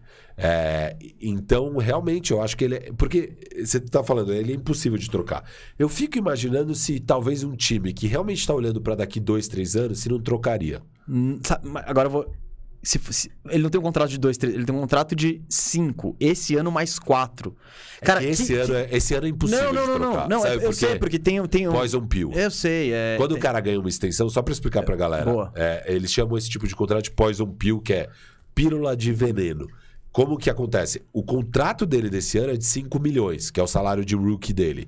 Só que ele tem essa extensão já Assinado. assinada, então ano que vem ele vai ganhar 30 milhões. É, como que funciona uma troca dele? Numa troca dele, pro lado do Denver, conta como se o Denver tá mandando os 5 milhões do Porter. Então o Denver só consegue absorver de volta numa troca 5 milhões de salário, porque ele já está acima do luxury tax, ele não pode dar o Michael Porter e pegar 30 milhões de volta. Só que pro outro lado, conta 30 milhões. Uhum. Então teria que ser um time que, que tem um jogador que o Denver Nuggets entende como valioso ali na casa dos 5, 6 milhões de, de salário Com 30 milhões a- pra receber o. e que o time absorva 25 milhões a mais, que tenha cap space de 25 milhões. E hoje, acho que só o OKC tem cap space, ninguém tem cap space. Então, para esse ano, é impossível fazer uma troca do Michael Porter. Não, então. E o que eu acho é pros próximos anos também. Porque mesmo que o time seja em rebuild. me- Você tá falando de um rebuild hoje, agora, de um rebuild de 5 anos. Então, se isso flopar, porra, ninguém, ninguém tá que, ninguém, nenhum front office tá, não, eu vou demorar 5 anos pra ficar razoável. Tipo, não. É, o rebuild é 2, 3, ah, o Sixers lá foi o caso extremo e o acho que nem o OKC vai ter uma hora eles vão, o time vai forçar eles a, a acabar com esse rebuild. Então eu não vejo absolutamente ninguém que iria atrás do Michael Porter Jr. nessa situação. Ninguém. Então, isso trava. O- se, você pensar, o Michael Porter Jr., você tá chegando em 100 milhões, vai, o cap space é 120, 115. O ano que vem, o Denver Nuggets tem 155 milhões comprometidos. Vale lembrar que eu, aqui, ó, eu, eu tenho aqui, eu vou, vou, vou buscar aqui, galera, um segundinho. Ó, Jokic ano que vem ganhando 33. Murray ganhando 31,5. O Michael Porter Jr., 30. 30. Aí você tem o Aaron Gordon em 20 e o Will Barton em 19. Cara, você tá com 155 milhões de folha salarial ainda e você É, só tem nisso foi 130 e é, poucos. aí, um, 135, dois, três, quatro. E você ainda tem cinco jogadores que não tem salário aí. Então, é, é- é uma conta absurda. Isso, cara, vai travar. E quando a gente fez o Power Rankings do futuro, a gente falou, tá, tem a base aqui. Murray, Michael Porter Jr., Jokic, Aaron Gordon. Tipo, todo mundo jovenzinho, né? Cara, o Michael Porter Jr. acaba de estraçalhar a flexibilidade Sabe do, que é do foda, Denver. Porque. Beleza, o time ainda é jovem e você ainda podia pensar, tá, vamos, vamos ficar. Vamos ganhar daqui três anos. Só que, cara, você tem um MVP no seu lado. Cara, ó, ó, ó, ó. Você tem Minha um segunda, MVP minha segunda volta olímpica. Eu tô falando pra trocar. Por mim, eu já tinha, eu Você tinha trocado. o. Eu estaria com o Harden. Mas já. sabe o que eu tenho ouvido a galera falando? Que Hum. mesmo antes dessa lesão, o valor de mercado do Michael Porter pra troca não era tão alto. Não, eu, eu, não- eu, o que falam, eu vi esses dias, acho que no Mismatch, o Chris Vernon falando, que poucos times estavam interessados em trocar pro Michael Porter Jr. porque eles ainda tinham medo do histórico dele de lesão. É, então eu não sei se, se o Nuggets entra na briga pelo Harden, se o Houston falaria, puta, prefiro Hum. Mas ir, é que sabe. vamos nessa. Mas naquela época. Putz, eu tô inseguro quanto à questão do Michael Porter Jr. Beleza, pego ele, ele fica dois anos aqui no tank no meu time e eu faço todos os exames no mundo com ele. Porque aí eu vejo se eu vou pagar. Agora não dá mais, agora você já tá, já tá pegando o cara caro. É. Entende? Então, num time que iria pro rebuild, pô, você pega o Michael Porter Não, Jr. não, eu sei. Porque a grande. O que eu estou falando é do, do Harden específico. Não, que foi talvez- a grande chance perdida. Foi o grande cara que eles Sim, podiam ter sim. trazido. É, e que você defendia isso, né? Você falava, mano, o, o, o, Eu falava, não, eu- o Nuggets tem que entrar nessa jogada. Tem, tem. E eu falava- Harden e E Joker. conceitualmente, Firu, eu falei, cara, eles, é, é o que eu tô falando, o que você tá falando agora. Eu já tava falando antes. Você já tem o Jokic. Você já tem o Mano, não é pra desenvolver ninguém, meu. Você precisa ir logo pro, pro, pro pau. Porque se a gente falar o Jokic, Jokic, o ano que vem o Jokic é o último ano de contrato do Jokic. Você vai deixar ele pistola? Agora, no último ano de contrato do Jokic, ele vai ver no banco lá. Vamos ver se Michael Porter Jr. volta, não volta, etc. Mas ele tem grande chance de ver 30 milhões paradinho ali no banco. Porque é isso que eu tava pensando, cara. Tipo, o ideal agora pro, pro, pro, pro Nuggets seria achar alguém disposto a pegar uma. Mas esse ano nem dá Não- pra trocar. não, por causa não da exi- Poison é. Pill. Esse ano é impossível. Ano que vem, talvez. Dê. Talvez dê. Então, é bem talvez. é tipo. Cara, eu Bem penso talvez. no meu querido Orlando Magic que tá em, em, em- rebuild, claro. Eu não. Eu não quero. Sabe por que que você não- o time em rebuild não quer? Porque quando esse rebuild acaba, é hora de gastar. E, então você já tem uma grana comprometida daqui a quatro anos. Pra um cara que pode estourar como pode não estourar. Então. É. Eu não mas sei. assim, eu acho que não. não- cê- é cê- muito azar ao mesmo tempo. Ah, não, não na questão do Michael Porter, mas principalmente a questão da lesão do, do, do Jamal, Jamal Murray. Sim, beleza. E agora também machucou o PJ Dozer. E Ah, isso antes aí, isso também aí, machucou um monte, o, também machucou o Will Barton ano passado. Então, cara, é, é muita lesão nesse time. Uhum. É muita zica, sabe? Eu acho que é um time que podia ter tido mais sorte nesse sentido. É, agora do Michael Porter me parece incompetência e ninguém sabe também como é esse contrato, né? Porque muitas vezes quando o jogador Não, tem não. essas questões tanto que crônicas, que nem o Mas, seu mas, querido, diziam, mas diziam que não, que ele assinou sem. sem... Ninguém sabe. Nunca, nunca olharam o contrato. É, é, um, é um mistério. Supõe-se que não tem nada, porque senão talvez teria aparecido aí Teria na dito, mídia. é. Mas, assim, a gente sabe que o do Embiid foi cheio de cláusulas. é, o do seu queridinho, o, O Isaac. o Isaac, é cheio de cláusulas. Então, assim, E o do, usando um exemplo negativo também, o Knicks, quando contrata o Amari Stoudemire ali no começo dos anos 2010, assina um contrato de cinco anos sem cláusula nenhuma de lesão, e o Knicks se, se fode com esse contrato. Tipo, porque é isso, ele- o Amari já chega com os joelhos zoados. Não tem nenhuma previsão, então. não, cara, sério, dá muito medo essa questão. Porque é isso. Esse ano é impossível imaginar o Nuggets disputando alguma coisa. O Murray vai estar voltando de lesão. Firu, Firu, É. eu vou te dar o caminho então. Porque eu andei, eu tô pensando nisso há muito tempo. Tá, tá. pro Denver- meu querido Denver Nuggets. Sabe qual é o caminho do Denver Nuggets? Tank. Mas tank absurdo. Mas como que você vai fazer tank? Jokic, eh, legal, você tá jogando muito bem, vai pro banco. Foda-se. Foda-se. Firu, sabe por quê? Vou, vou te explicar a minha lógica. O Michael Porter Jr. acabou de foder minha, minha, minha flexibilidade futura. Eu não tenho muito como reforçar esse time. Porém, se esse. Eu, e, e esse ano, cara, por mais que o Jamal Murray volte, qual a pretensão que você tem? Tipo, segunda rodada? Porra, o cara tá voltando de um ACL, você não vai botar ele pra se matar nos playoffs dois meses seguidos jogando de jogo sim, jogo não. Jogando dia sim, dia não. É muito arriscado isso. Então, o que eu acho, o Denver. Eu vejo uma solução, que é uma solução, puta, a torcida ia odiar, um monte de gente ia criticar. Meu, eles não tão longe da rabeira da tabela. Cara, estão 10-10. Eles são 9-6 com o Joker e um 4 sem o Joker. Sim, e- É óbvio, esse é um time claro. Sem Joker é um time de tank Sim, total. é, é- é o Jokic que mantém eles assim. É, e com o Joker é um time de brigar por home court.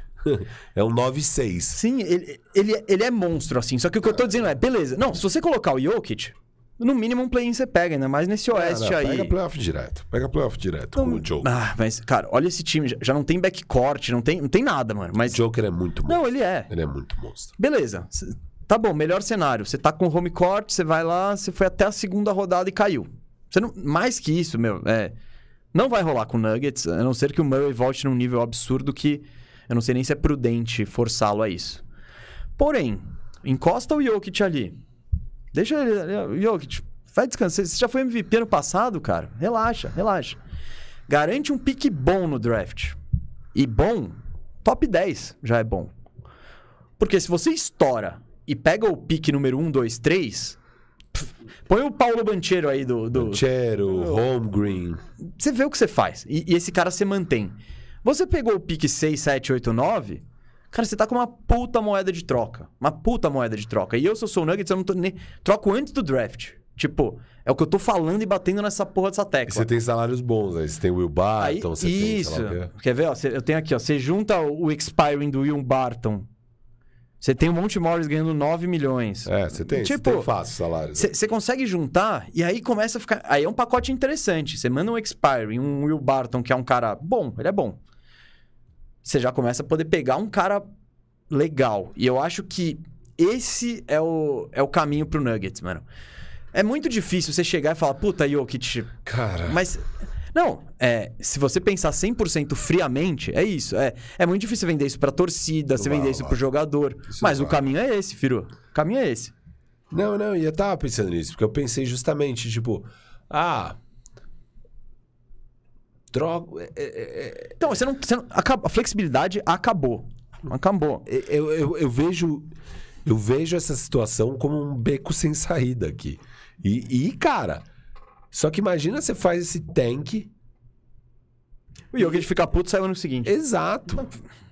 Então, por isso você tem que garantir o pique bom. Não, e nesse ano Tá. do. O Cara, único jeito de fazer um tank é se você trocar o Joker, mas você não vai trocar o, o que talvez se você vai. é o Nuggets, nunca. Exato. Ele, ele talvez no futuro vai ser o, lá, um dos melhores jogadores da história da NBA. Eu não, não sei qual é o teto do, do Joker. Você, tem- você já pensou nisso? Qual é o teto do Joker?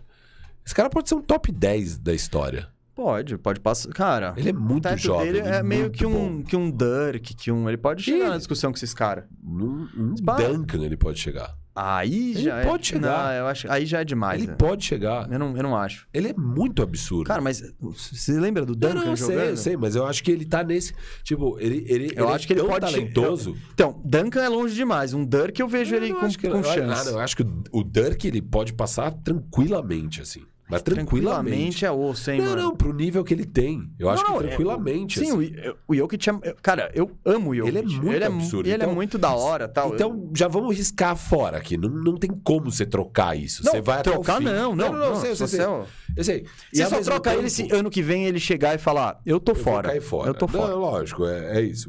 Mas, e nem me parece ser o perfil dele. Eu acho que ele...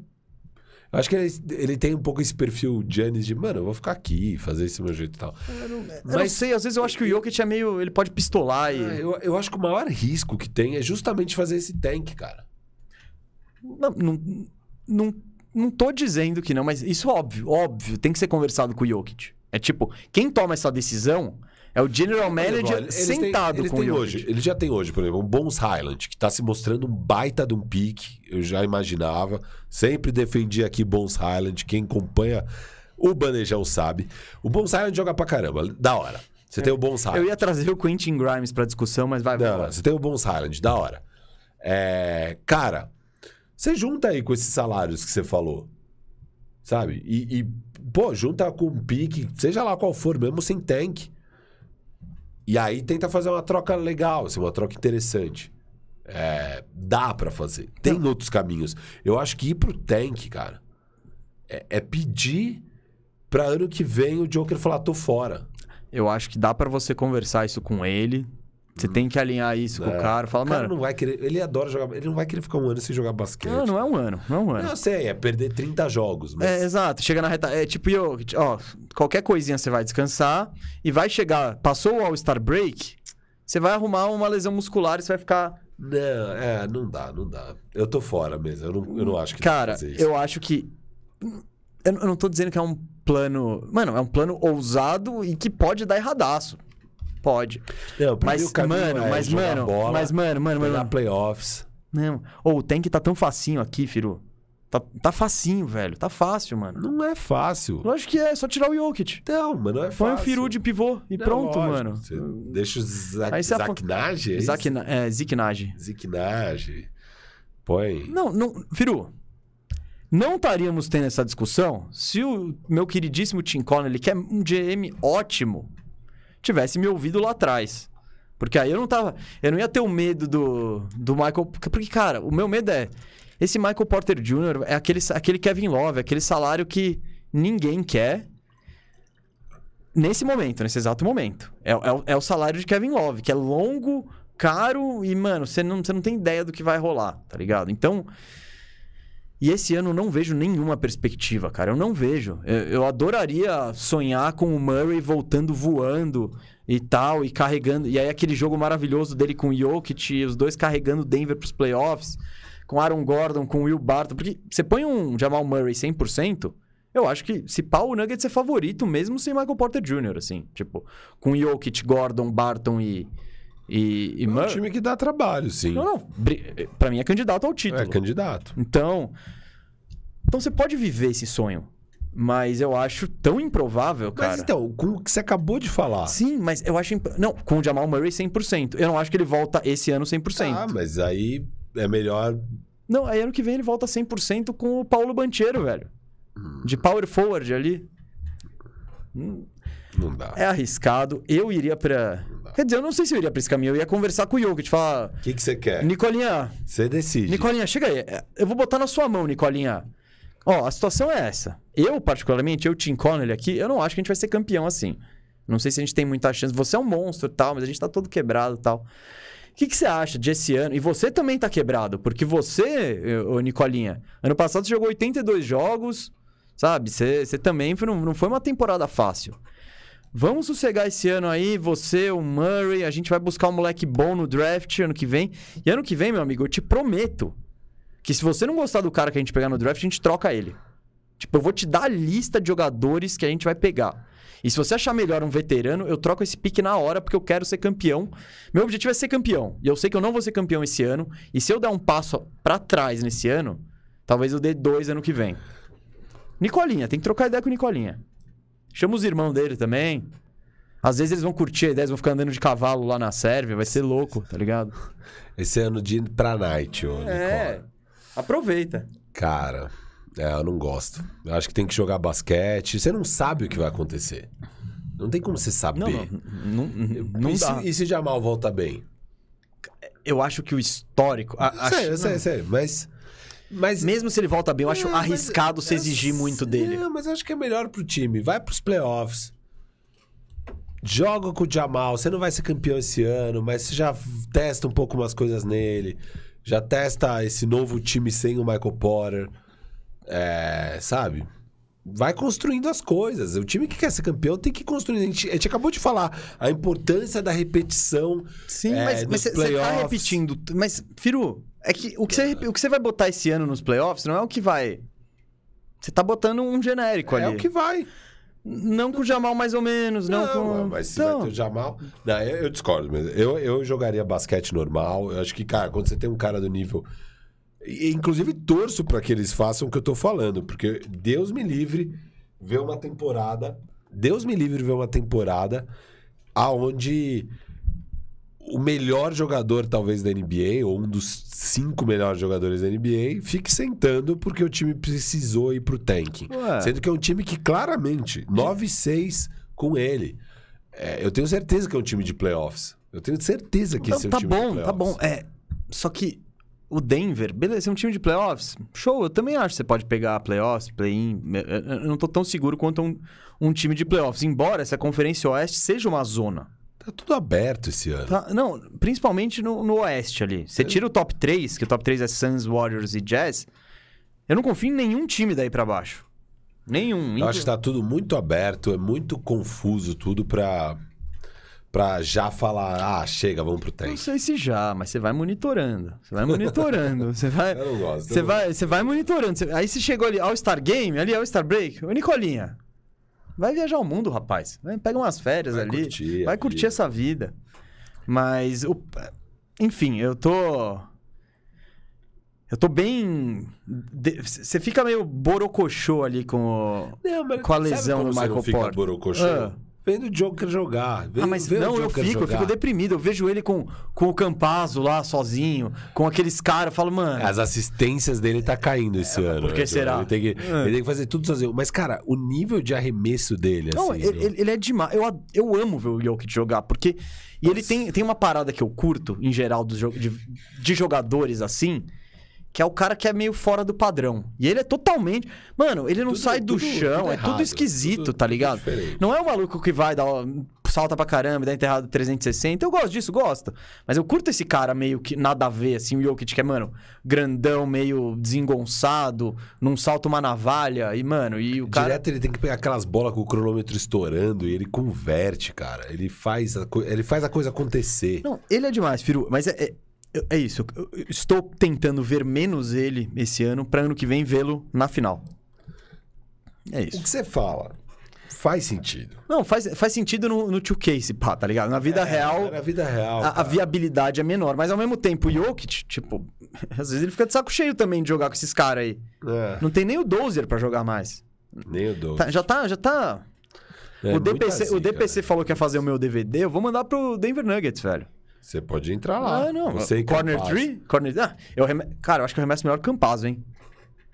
Você arremessa bem mesmo. As pessoas têm que saber disso. O Mesa é um bom arremessador. Eu tenho o gatilho, eu tenho... o Ca- o Campazzo não tem o gatilho. Então, tá... É que eu preciso treinar um pouco mais, me acostumar com a bola, né? Eu não tenho essa bola também. Com a linha de três, que é a lá do Zil- Zilda Natel, é um pouquinho mais curta. Só metade. É, mas. Enfim, mas vamos ver o que vai acontecer com o Nuggets. Só que é- esse é um momento. Nuggets deprê. Esse é um momento. É, muito triste, cara. É muito triste que isso tenha acontecido. Hum. E é um Ainda- momento cagada, viu? Ainda Porque- mais eu que.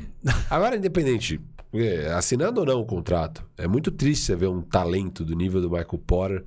É... Que é isso, o cara tem problema crônico de lesão. E não é uma lesão simples, cara. Lesão nas costas. É. E ele vai pra cirurgia. Fazer uma cirurgia nas costas é um negócio que você tem que evitar a todos os custos. E, e ele tem. Ele, pô, ele tá agora, ele tá um mês parado, eu acho, o Michael Porter.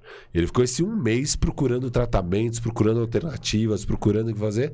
Não tem jeito. É, Cirurgia nas costas pela terceira vez.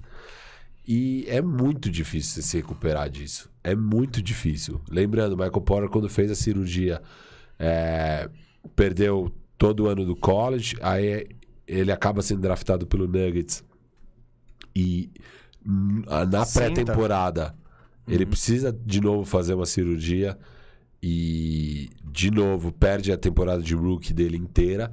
No segundo ano dele, que é o rookie year dele de fato, ele vem vindo muito aos poucos. Não é que ele já tá. Ah, não, agora ele tá saudável, beleza. Não. Foi tipo, cara, 10 minutos aqui, 10 minutos aqui, daí do nada começa a pegar mais minutos, aí não joga dois jogos, aí joga dois jogos. Então, assim, é, tem que ter muita cautela para esse tipo de situação. As costas é provavelmente o mais delicado que você tem. É, é- é muito pior do que operar o ACL, o ligamento cruzado. É, é pior do que Aquiles, é pior do que tudo. É que eu costas. acho que é. Bom, tô falando sem conhecimento. eu- eu- eu- eu sou longe de ser um fisiologista. Mas sim, né? Porque o ACL, querendo ou não, é uma partezinha menor do corpo. Você consegue. ACL é o ligamento cruzado, né? Do, do joelho. Você consegue reconstruir e tal. Cara, eu acho que as costas parece algo tão mais complexo eh, do ponto de vista biológico e fisiológico mesmo.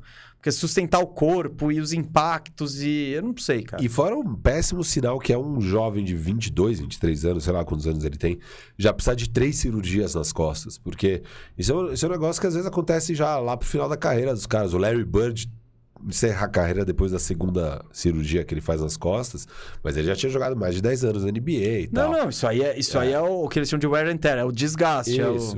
E, e- e, pô, o moleque mal jogou basquete na vida dele e já tem que operar pela terceira vez aí as costas. É, então, independente da parte do contrato, de tudo isso que a gente já falou agora, eu queria só deixar assim.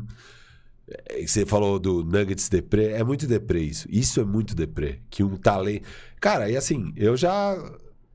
Eu pulo fora do barco do Michael Porter agora. Porque. Saltou? Saltou? Não, Ixi. não, é muito difícil você imaginar que o. Porque eu, eu tava. Era, era eu uma ta- boia, esse barco era uma é, boia eu tava no oceano com você. É que ele tinha se recuperado é, da lesão e que tava tudo bem, ainda mais pelo time dar os 170 milhões pro cara e tal. Mas essa terceira lesão, terceira cirurgia, cara. E eu sei que daqui. Acho que ele talvez volte a jogar basquete daqui dois anos. Aí você já tem 25 anos e vai ter que voltar aos poucos e sei lá o que. Cara, ele nunca vai ser o jogador que ele poderia ter sido. E mesmo o jogador que a gente viu no passado, que eu adorei ver, puto, um arremesso maravilhoso, uma eficiência absurda, um true shooting é, histórico mesmo. Acho que foi um cara só que conseguiu ter uma média de 20 pontos com Tio Shuri acima de 60% além dele na história da liga. Então, mas mesmo isso já era quem do jogador que ele prometia ser antes da primeira cirurgia, quando ele era o top 1 prospect. Então, o fato do Michael Porter é, cara, tomara que ele ainda consiga ter uma carreira na NBA, mas eu não tenho a menor dúvida que a gente nunca vai ver o jogador que ele poderia ter sido. Assim. Nunca, nunca, nunca vai ser. É impossível. E é sempre uma pena, né? É que nem, que nem você pensar no Derrick Rose, o que ele podia ter sido na NBA lógico. Mas e ele- perdemos isso. Mas E ele, é até esse chegou. nível Não, de ele talento, foi. Ele che... O Derrick Rose chegou a ser. Não, é, o Derrick Rose a gente chegou a ver no auge, ótimo, muito bom. O Porter não. O Porter, a não ser que você tenha visto ele no high school, você não viu ele no auge.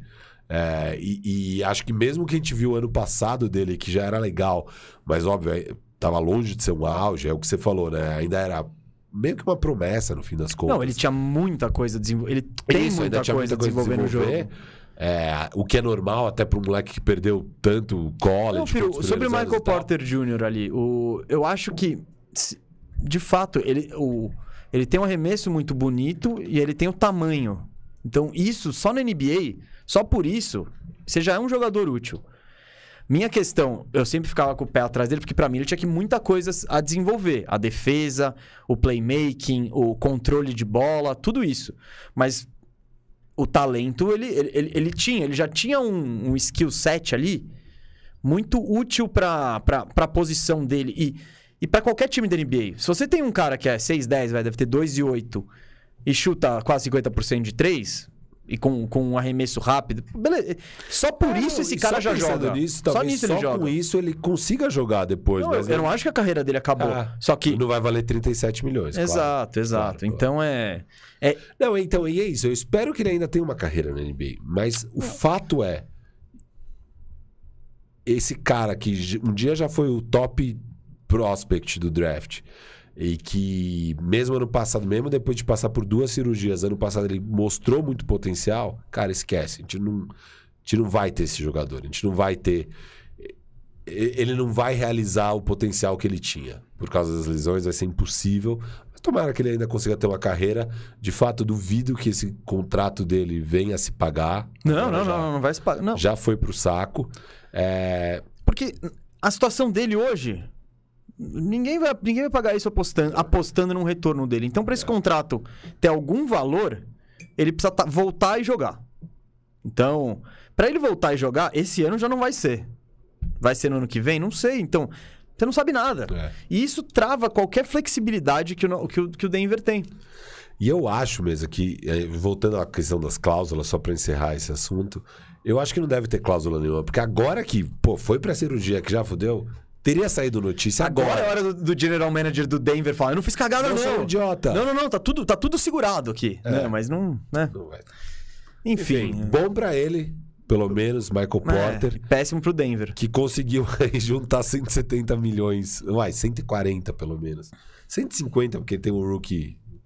O cara ganhou 150 milhões de dólares como jogador de basquete. Tá bom pra um cara que teve três cirurgias nas costas, Então, tá? Excelente. 125 jogos. Ele jogou 125 jogos na carreira. Contando o college, tudo? Não, NBA. Ah, tá, mas NBA. contando esse ano. Então você tira uns 10 aí, vai. 115, sei lá. Não sei não lembro quanto ele jogou esse ano. Mas deve ser por aí. É, é- é arriscado, né? Você, você, você É. pagou. Você pagou. Você estendeu o contrato do cara pelo máximo quatro anos, sendo que ele não jogou nem duas temporadas inteiras de. Jogou nem uma e meia. Ah, é uma Então- pena mesmo. Eu, eu fiquei bem triste com essa notícia. Até porque te afundou no Fantasy, né? Ah, é. eu Não, ainda- mas é que ele já tava um lixo no Fantasy, né? Ah, mas é por causa da lesão também. Então, é, é difícil. Tá bom, mas ele já era um, ele era um 24. Não, tava horroroso. O, Tá. o Michael Porter esse ano não jogou basquete. Foi um negócio horroroso, assim. Horroroso. E é isso. O cara tava lesionado e agora já era. Mas eu não fiquei triste pelo fãs. Eu fiquei triste porque eu gosto desse jogador. Eu tô ver triste pelo jogar. Jokic, velho. Eu Não, tô nem não, triste não. pelo Michael Mas Porter. mais por isso mesmo. Por esse Denver, que a gente tava empolgadíssimo com as chances do Denver nos próximos Ah, 10 anos. Mas, que era um time inteiro cara, mas jovem. vamos lá, esse ano. Vamos falar agora desse ano. A gente, nem, nem eu nem você estavam botando ficha nenhuma no Denver. Nenhuma, nenhuma. Eu achei que se desse sorte, pudesse rolar. Não, não, eu não tava botando, porque eu não queria. Ah, Volta de lesão, eu não, eu não, eu não quero. Não, mas se o Michael Porter tivesse voando, entregando 20 e poucos Ah, pontos mas- por jogo, que é o que ele tava fazendo ano passado, cara, dava pro Murray voltar um pouco mais na boa. Agora com o Will Barton, agora, porque antes também não tinha nem o Will Barton e tal. Então, eu acho que tinha um cenário onde, livre de lesões, esse Nuggets era assim um candidato ao título já pra esse ano. Agora, machuca PJ Dozer, machuca Porter. Agora já era assim pra esse ano. Mas eu, eu não tava Eu fora já, do barco. eu já tava no, no fora do barco, então pô, isso aí já podia, já, já estaria acontecendo. E eu, eu acho que esse time continua promissor pro futuro. Você tem ainda. enquanto você tem o- menos, né? o, Muito menos. Mas é que você sempre foi muito mais alto no Michael Porter Jr. do que eu. Não. Sim, sim, sim, sim. Não, porque a gente tá falando. Não, não, mas agora mas- não é nem só por não ter mais o Michael Porter, mas é por ter 35 milhões. Não, queimados, eu sei. Eu, tipo, beleza. Por, eu falei, por isso eu iria pro tank agora e fazer uma. e arrumar minha puta moeda de troca. Uma puta moeda de troca, porque eu ia trazer mais um cara e aí eu fecho o meu elenco, pago o Luxury Tax e pronto. Era o que eu faria. Isso aí, eu, eu então, como eu tava fora já desse ano do Nuggets, e eu olho daqui pra frente, cara, aí, na próxima temporada, sim, eu posso pensar num Jamal Murray 100%, num Jokic, num Aaron Gordon e tal, num, Will- num Will Barton. Esse time em si, cara, ele dá trabalho. Sem o Michael Porter Jr., tipo, eu não tô nem, nem botando ele na história. Já é um puta de um time. E o Nuggets tem... Cara, o Nuggets sabe draftar, esses caras sabe achar talento por aí. Então, eu, eu, não, eu, não, eu não acho que o Michael Porter Jr. joga jo- tipo, acaba com as pretensões do Nuggets. Porém, a negociação dele, a, nego- a- a renovação dele dificulta muito mais a vida. É, Porque se eu- eles não tô- comprometem essa grana, Eu acho que eu tava mais alto no Nuggets do que você e agora eu tô mais baixo no Nuggets do que você, cara. pro Eu futuro... que- Ah, é, mas é lógico, é porque você demais. tava mais alto no Nuggets porque você é mais alto no Michael Porter Jr. que eu, e agora você tá mais baixo no Nuggets porque você é mais alto no Michael Porter Jr. que eu. Então, É isso. Eu acho que se você pega um Duncan Robinson aí, tá a mesma coisa. Do que ele fazia, tipo, beleza. A- O que você. O que, você- o que te atraía era, cara, o que esse cara. Beleza, o que ele faz é legal. que mas o que ele pode fazer, pode vir a lógico. fazer vai ser absurdo. O que ele fazia até agora. Ele era um chutador de três. Muito bom. É. Tipo, Não, não, o papel dele lá era então, isso, hoje dá pra, dá pra você substituir, tá ligado? Tranquilo. Óbvio, se ele virasse aquele superstar de 30 pontos por jogo. e Não, isso não. Mas o que ele entrega no momento, isso não é, não é tão difícil de, de, de É, arrumar. É, é bem difícil achar um cara que faça 25 pontos com true shooting de 60%, cara. Tá bom, mas Não, que não é. traz mais nada. Eu tô, eu tô falando, vou trazer um bom chutador. Eu entendi seu sabe? ponto. Eu entendi seu ponto. Se tiver o Jamal Murray e o Joker, e se tiver um chutador que chuta acima de 40%, já tá beleza. É, você não precisa tanto do Michael Porter. É Mas agora, só voltando ao seu plano, eu acho que se eles conseguem esse pique alto e querem trocar, eu não usaria o salário do, do Will Barton. não, pega todos os lixos. Não, não, pega o salário do, do Michael Porter. Pode ser também. Se você tiver Porque- um pique muito bom, beleza. Isso, porque daí o time vai falar, cara, tá, eu tô pegando o pique número um, o meu custo é pegar o Porter, que quem sabe eu consiga ainda recuperar esse cara. É, para um time que tá em, em rebuild, Não, mas então, tank, se é o número um, se é, se é um cara bom, eu mantenho. então. Não, não, mas, se é o, se é mas o pick sete, 6, oito, beleza, aí não, sim, aí sim. Mas às vezes com isso já é o suficiente. Não, aí, aí, aí você talvez atraia um OKC. É, então. Mas você fala- pô, pique 7, mais o Michael Porter que. Dane-se, eu tenho cap space aqui. Talvez Ah, eu então, to- beleza. Mas o problema é que, só no caso específico do OKC, acho que o OKC não tem nada a entregar de volta pros Isso, caras. isso. Mas, enfim. Tem outros clubes aí com. Muito menos. Menos, cada vez menos. Até... Porque se você tem que pensar um time em tank, que tenha coisa interessante. Olha o Jeremy Grant voltando. Então. É isso. Só que Jeremy Grant com Aaron Gordon é esquisito, né? Não é, eu não acho. Não? Não, eu gosto dos dois. Ah, eu não gosto. Acho que nenhum é muito bom no arremesso. Sério. Eu acho que, eu acho que eles entregam coisas parecidas, assim. É, Tá, mas os dois vão marcar bem Ah, ali, não, sabe? sim, Não... não vai ser horrível, mas sei lá. não, tá. Enfim. É uma decepção você, Tá- você tá- trocar. cara, tá complicado. Mas, enfim, acho que deu pra explicar bem a situação no geral. Eu fiquei bem triste com isso tudo. Triste pelo Michael Porter. Eu acho que a gente. Triste pelo Nuggets. Eu acho que a gente não volta a falar de Nuggets esse ano, a não ser que aconteça alguma. Ah, não. Acho que vai voltar se... se, se... Acho que vai voltar se acontecer uma das duas coisas. Se Sim. eles começam a ganhar um monte de jogo com o Joker, a gente vai começar a falar dele lógico. como MVP, dele sei lá o quê. E a gente também vai falar deles se eles vão pro tank, se eles vão. Então, se tomar o meu caminho ou o seu caminho, acho que a gente volta a falar assim. É. É um time bem interessante, de qualquer forma. É, mas eu tô. Fiquei borocochô com, com, com o Nuggets ali. É uma situação muito triste. Com um time que é bem legal e um jogador especificamente que eu adoro, que é o Jokic, que ele não tem nada com ele. Mas todo o resto, pelo amor de Deus, cara. Complicado. Firu, encerramos aqui? Encerramos, mesa. Então dá, dá, dá seu tchau chamar Dá aí, seu tchau galera. ó. Sexta-feira, então, Bandeja Bet às duas da tarde no YouTube. Vai ter a revanche aí do Warriors. Eu não sei ainda, não vi quais são os outros jogos de sexta-feira, mas tem a revanche Warriors e Suns. Vai ser um jogaço. Obviamente vamos falar disso no Bandeja Bet. O Bandeja Bet é online, né? A gente transmite das nossas casas, então tem toda a interação com vocês, tem superchat, tem, tem todas essas coisas que talvez vocês sintam saudades agora que a gente voltou a fazer gravado no estúdio. Deixa seu comentário aí no vídeo, o que, que você concorda e discorda do que a gente falou. Não, e o que, que você achou da volta ao estúdio, desse, desse esquema que não, Tudo não isso. tá ao vivaço? Se você já descomplicou sua vida e já tomou um vinho 22 também, clica aí no link da Binomo, tente ver se é pra você ser um binomista. É, e é isso. Obrigado pela audiência. Tô muito feliz de voltar ao estúdio. Obrigado, Guto, pela direção. Obrigado, Cascão, aí pelo investimento no estúdio. E espero que agora a gente se mantenha aqui um tempão, que não venha essa variante, esse casal aí que trouxe a variante. Tem um casal que trouxe. Ah, sei lá. Eu, eu- eu não acompanho tantas notícias, mas espero que toda vez que a gente começa alguma coisa nova de estúdio, de sei lá o quê, dá alguma zica aí de coronavírus. Então eu espero que dessa vez não tenha nada e que a gente fique aqui um bom tempo. Eu espero não só por- pelo nosso uso do estúdio, né? Mas pelo, pelo andamento Sim, aí da, pelo- do, do não, não, mundo. a vida, a vida tá Eu sei, boa. eu tô não, não, eu tô falando pela vida, assim, a vida... Pô, minhas Melhorou, filhas estão indo pra melhorou. escola, é, Tá jogando uma bolinha? É, pô, estamos jogando basquete sexta-feira no Zidanatel, então é isso aí. Nos vemos então sexta-feira, duas da tarde, no YouTube e na Twitch do canal Bandeja, no Bandeja Bet oferecido pela KTO. Grande KTO é isso, gente. O Bandejão fica por aqui. Voltamos quinta que vem, daqui do estúdio, não ao vivo, mas daqui do estúdio, tá? Firu já disse, sexta-feira é dia de Bandeja Bet. Duas da tarde, reforço aqui, duas da tarde, toda sexta-feira, ao vivaço, pra trocar ideia, porque o Bandeja Bet é um programa que a gente faz junto. Vocês ajudam a gente a soltar as brabas e a gente manda umas brabas pra vocês. E eu, particularmente, estou muito feliz aí com o retorno ao estúdio. Acho que chegamos pra ficar. Agradecemos muito o Vinho 22 e a Binomo que fazem isso ser possível, né? Agradeço muito o Guto, que tá ali, nosso diretorzaço aí, que sempre dá- deixa a gente bonitão aqui, cortes rápidos e dinâmicos. Enfim, gente, e agradeço muito você aí, a compreensão que nos acompanhou tanto tempo longe do estúdio, né? Fazendo de casa, com aqueles detalhezinhos técnicos, e agora estamos aqui de volta tentando sempre levar o melhor bandejão para você, que é você que tá aí do outro lado, que faz o bandejão ser o que ele é. É isso, galera. Até amanhã, sexta-feira, no Bandeja Bet. Até quinta que vem, no Bandejão, daqui do estúdio. Valeu!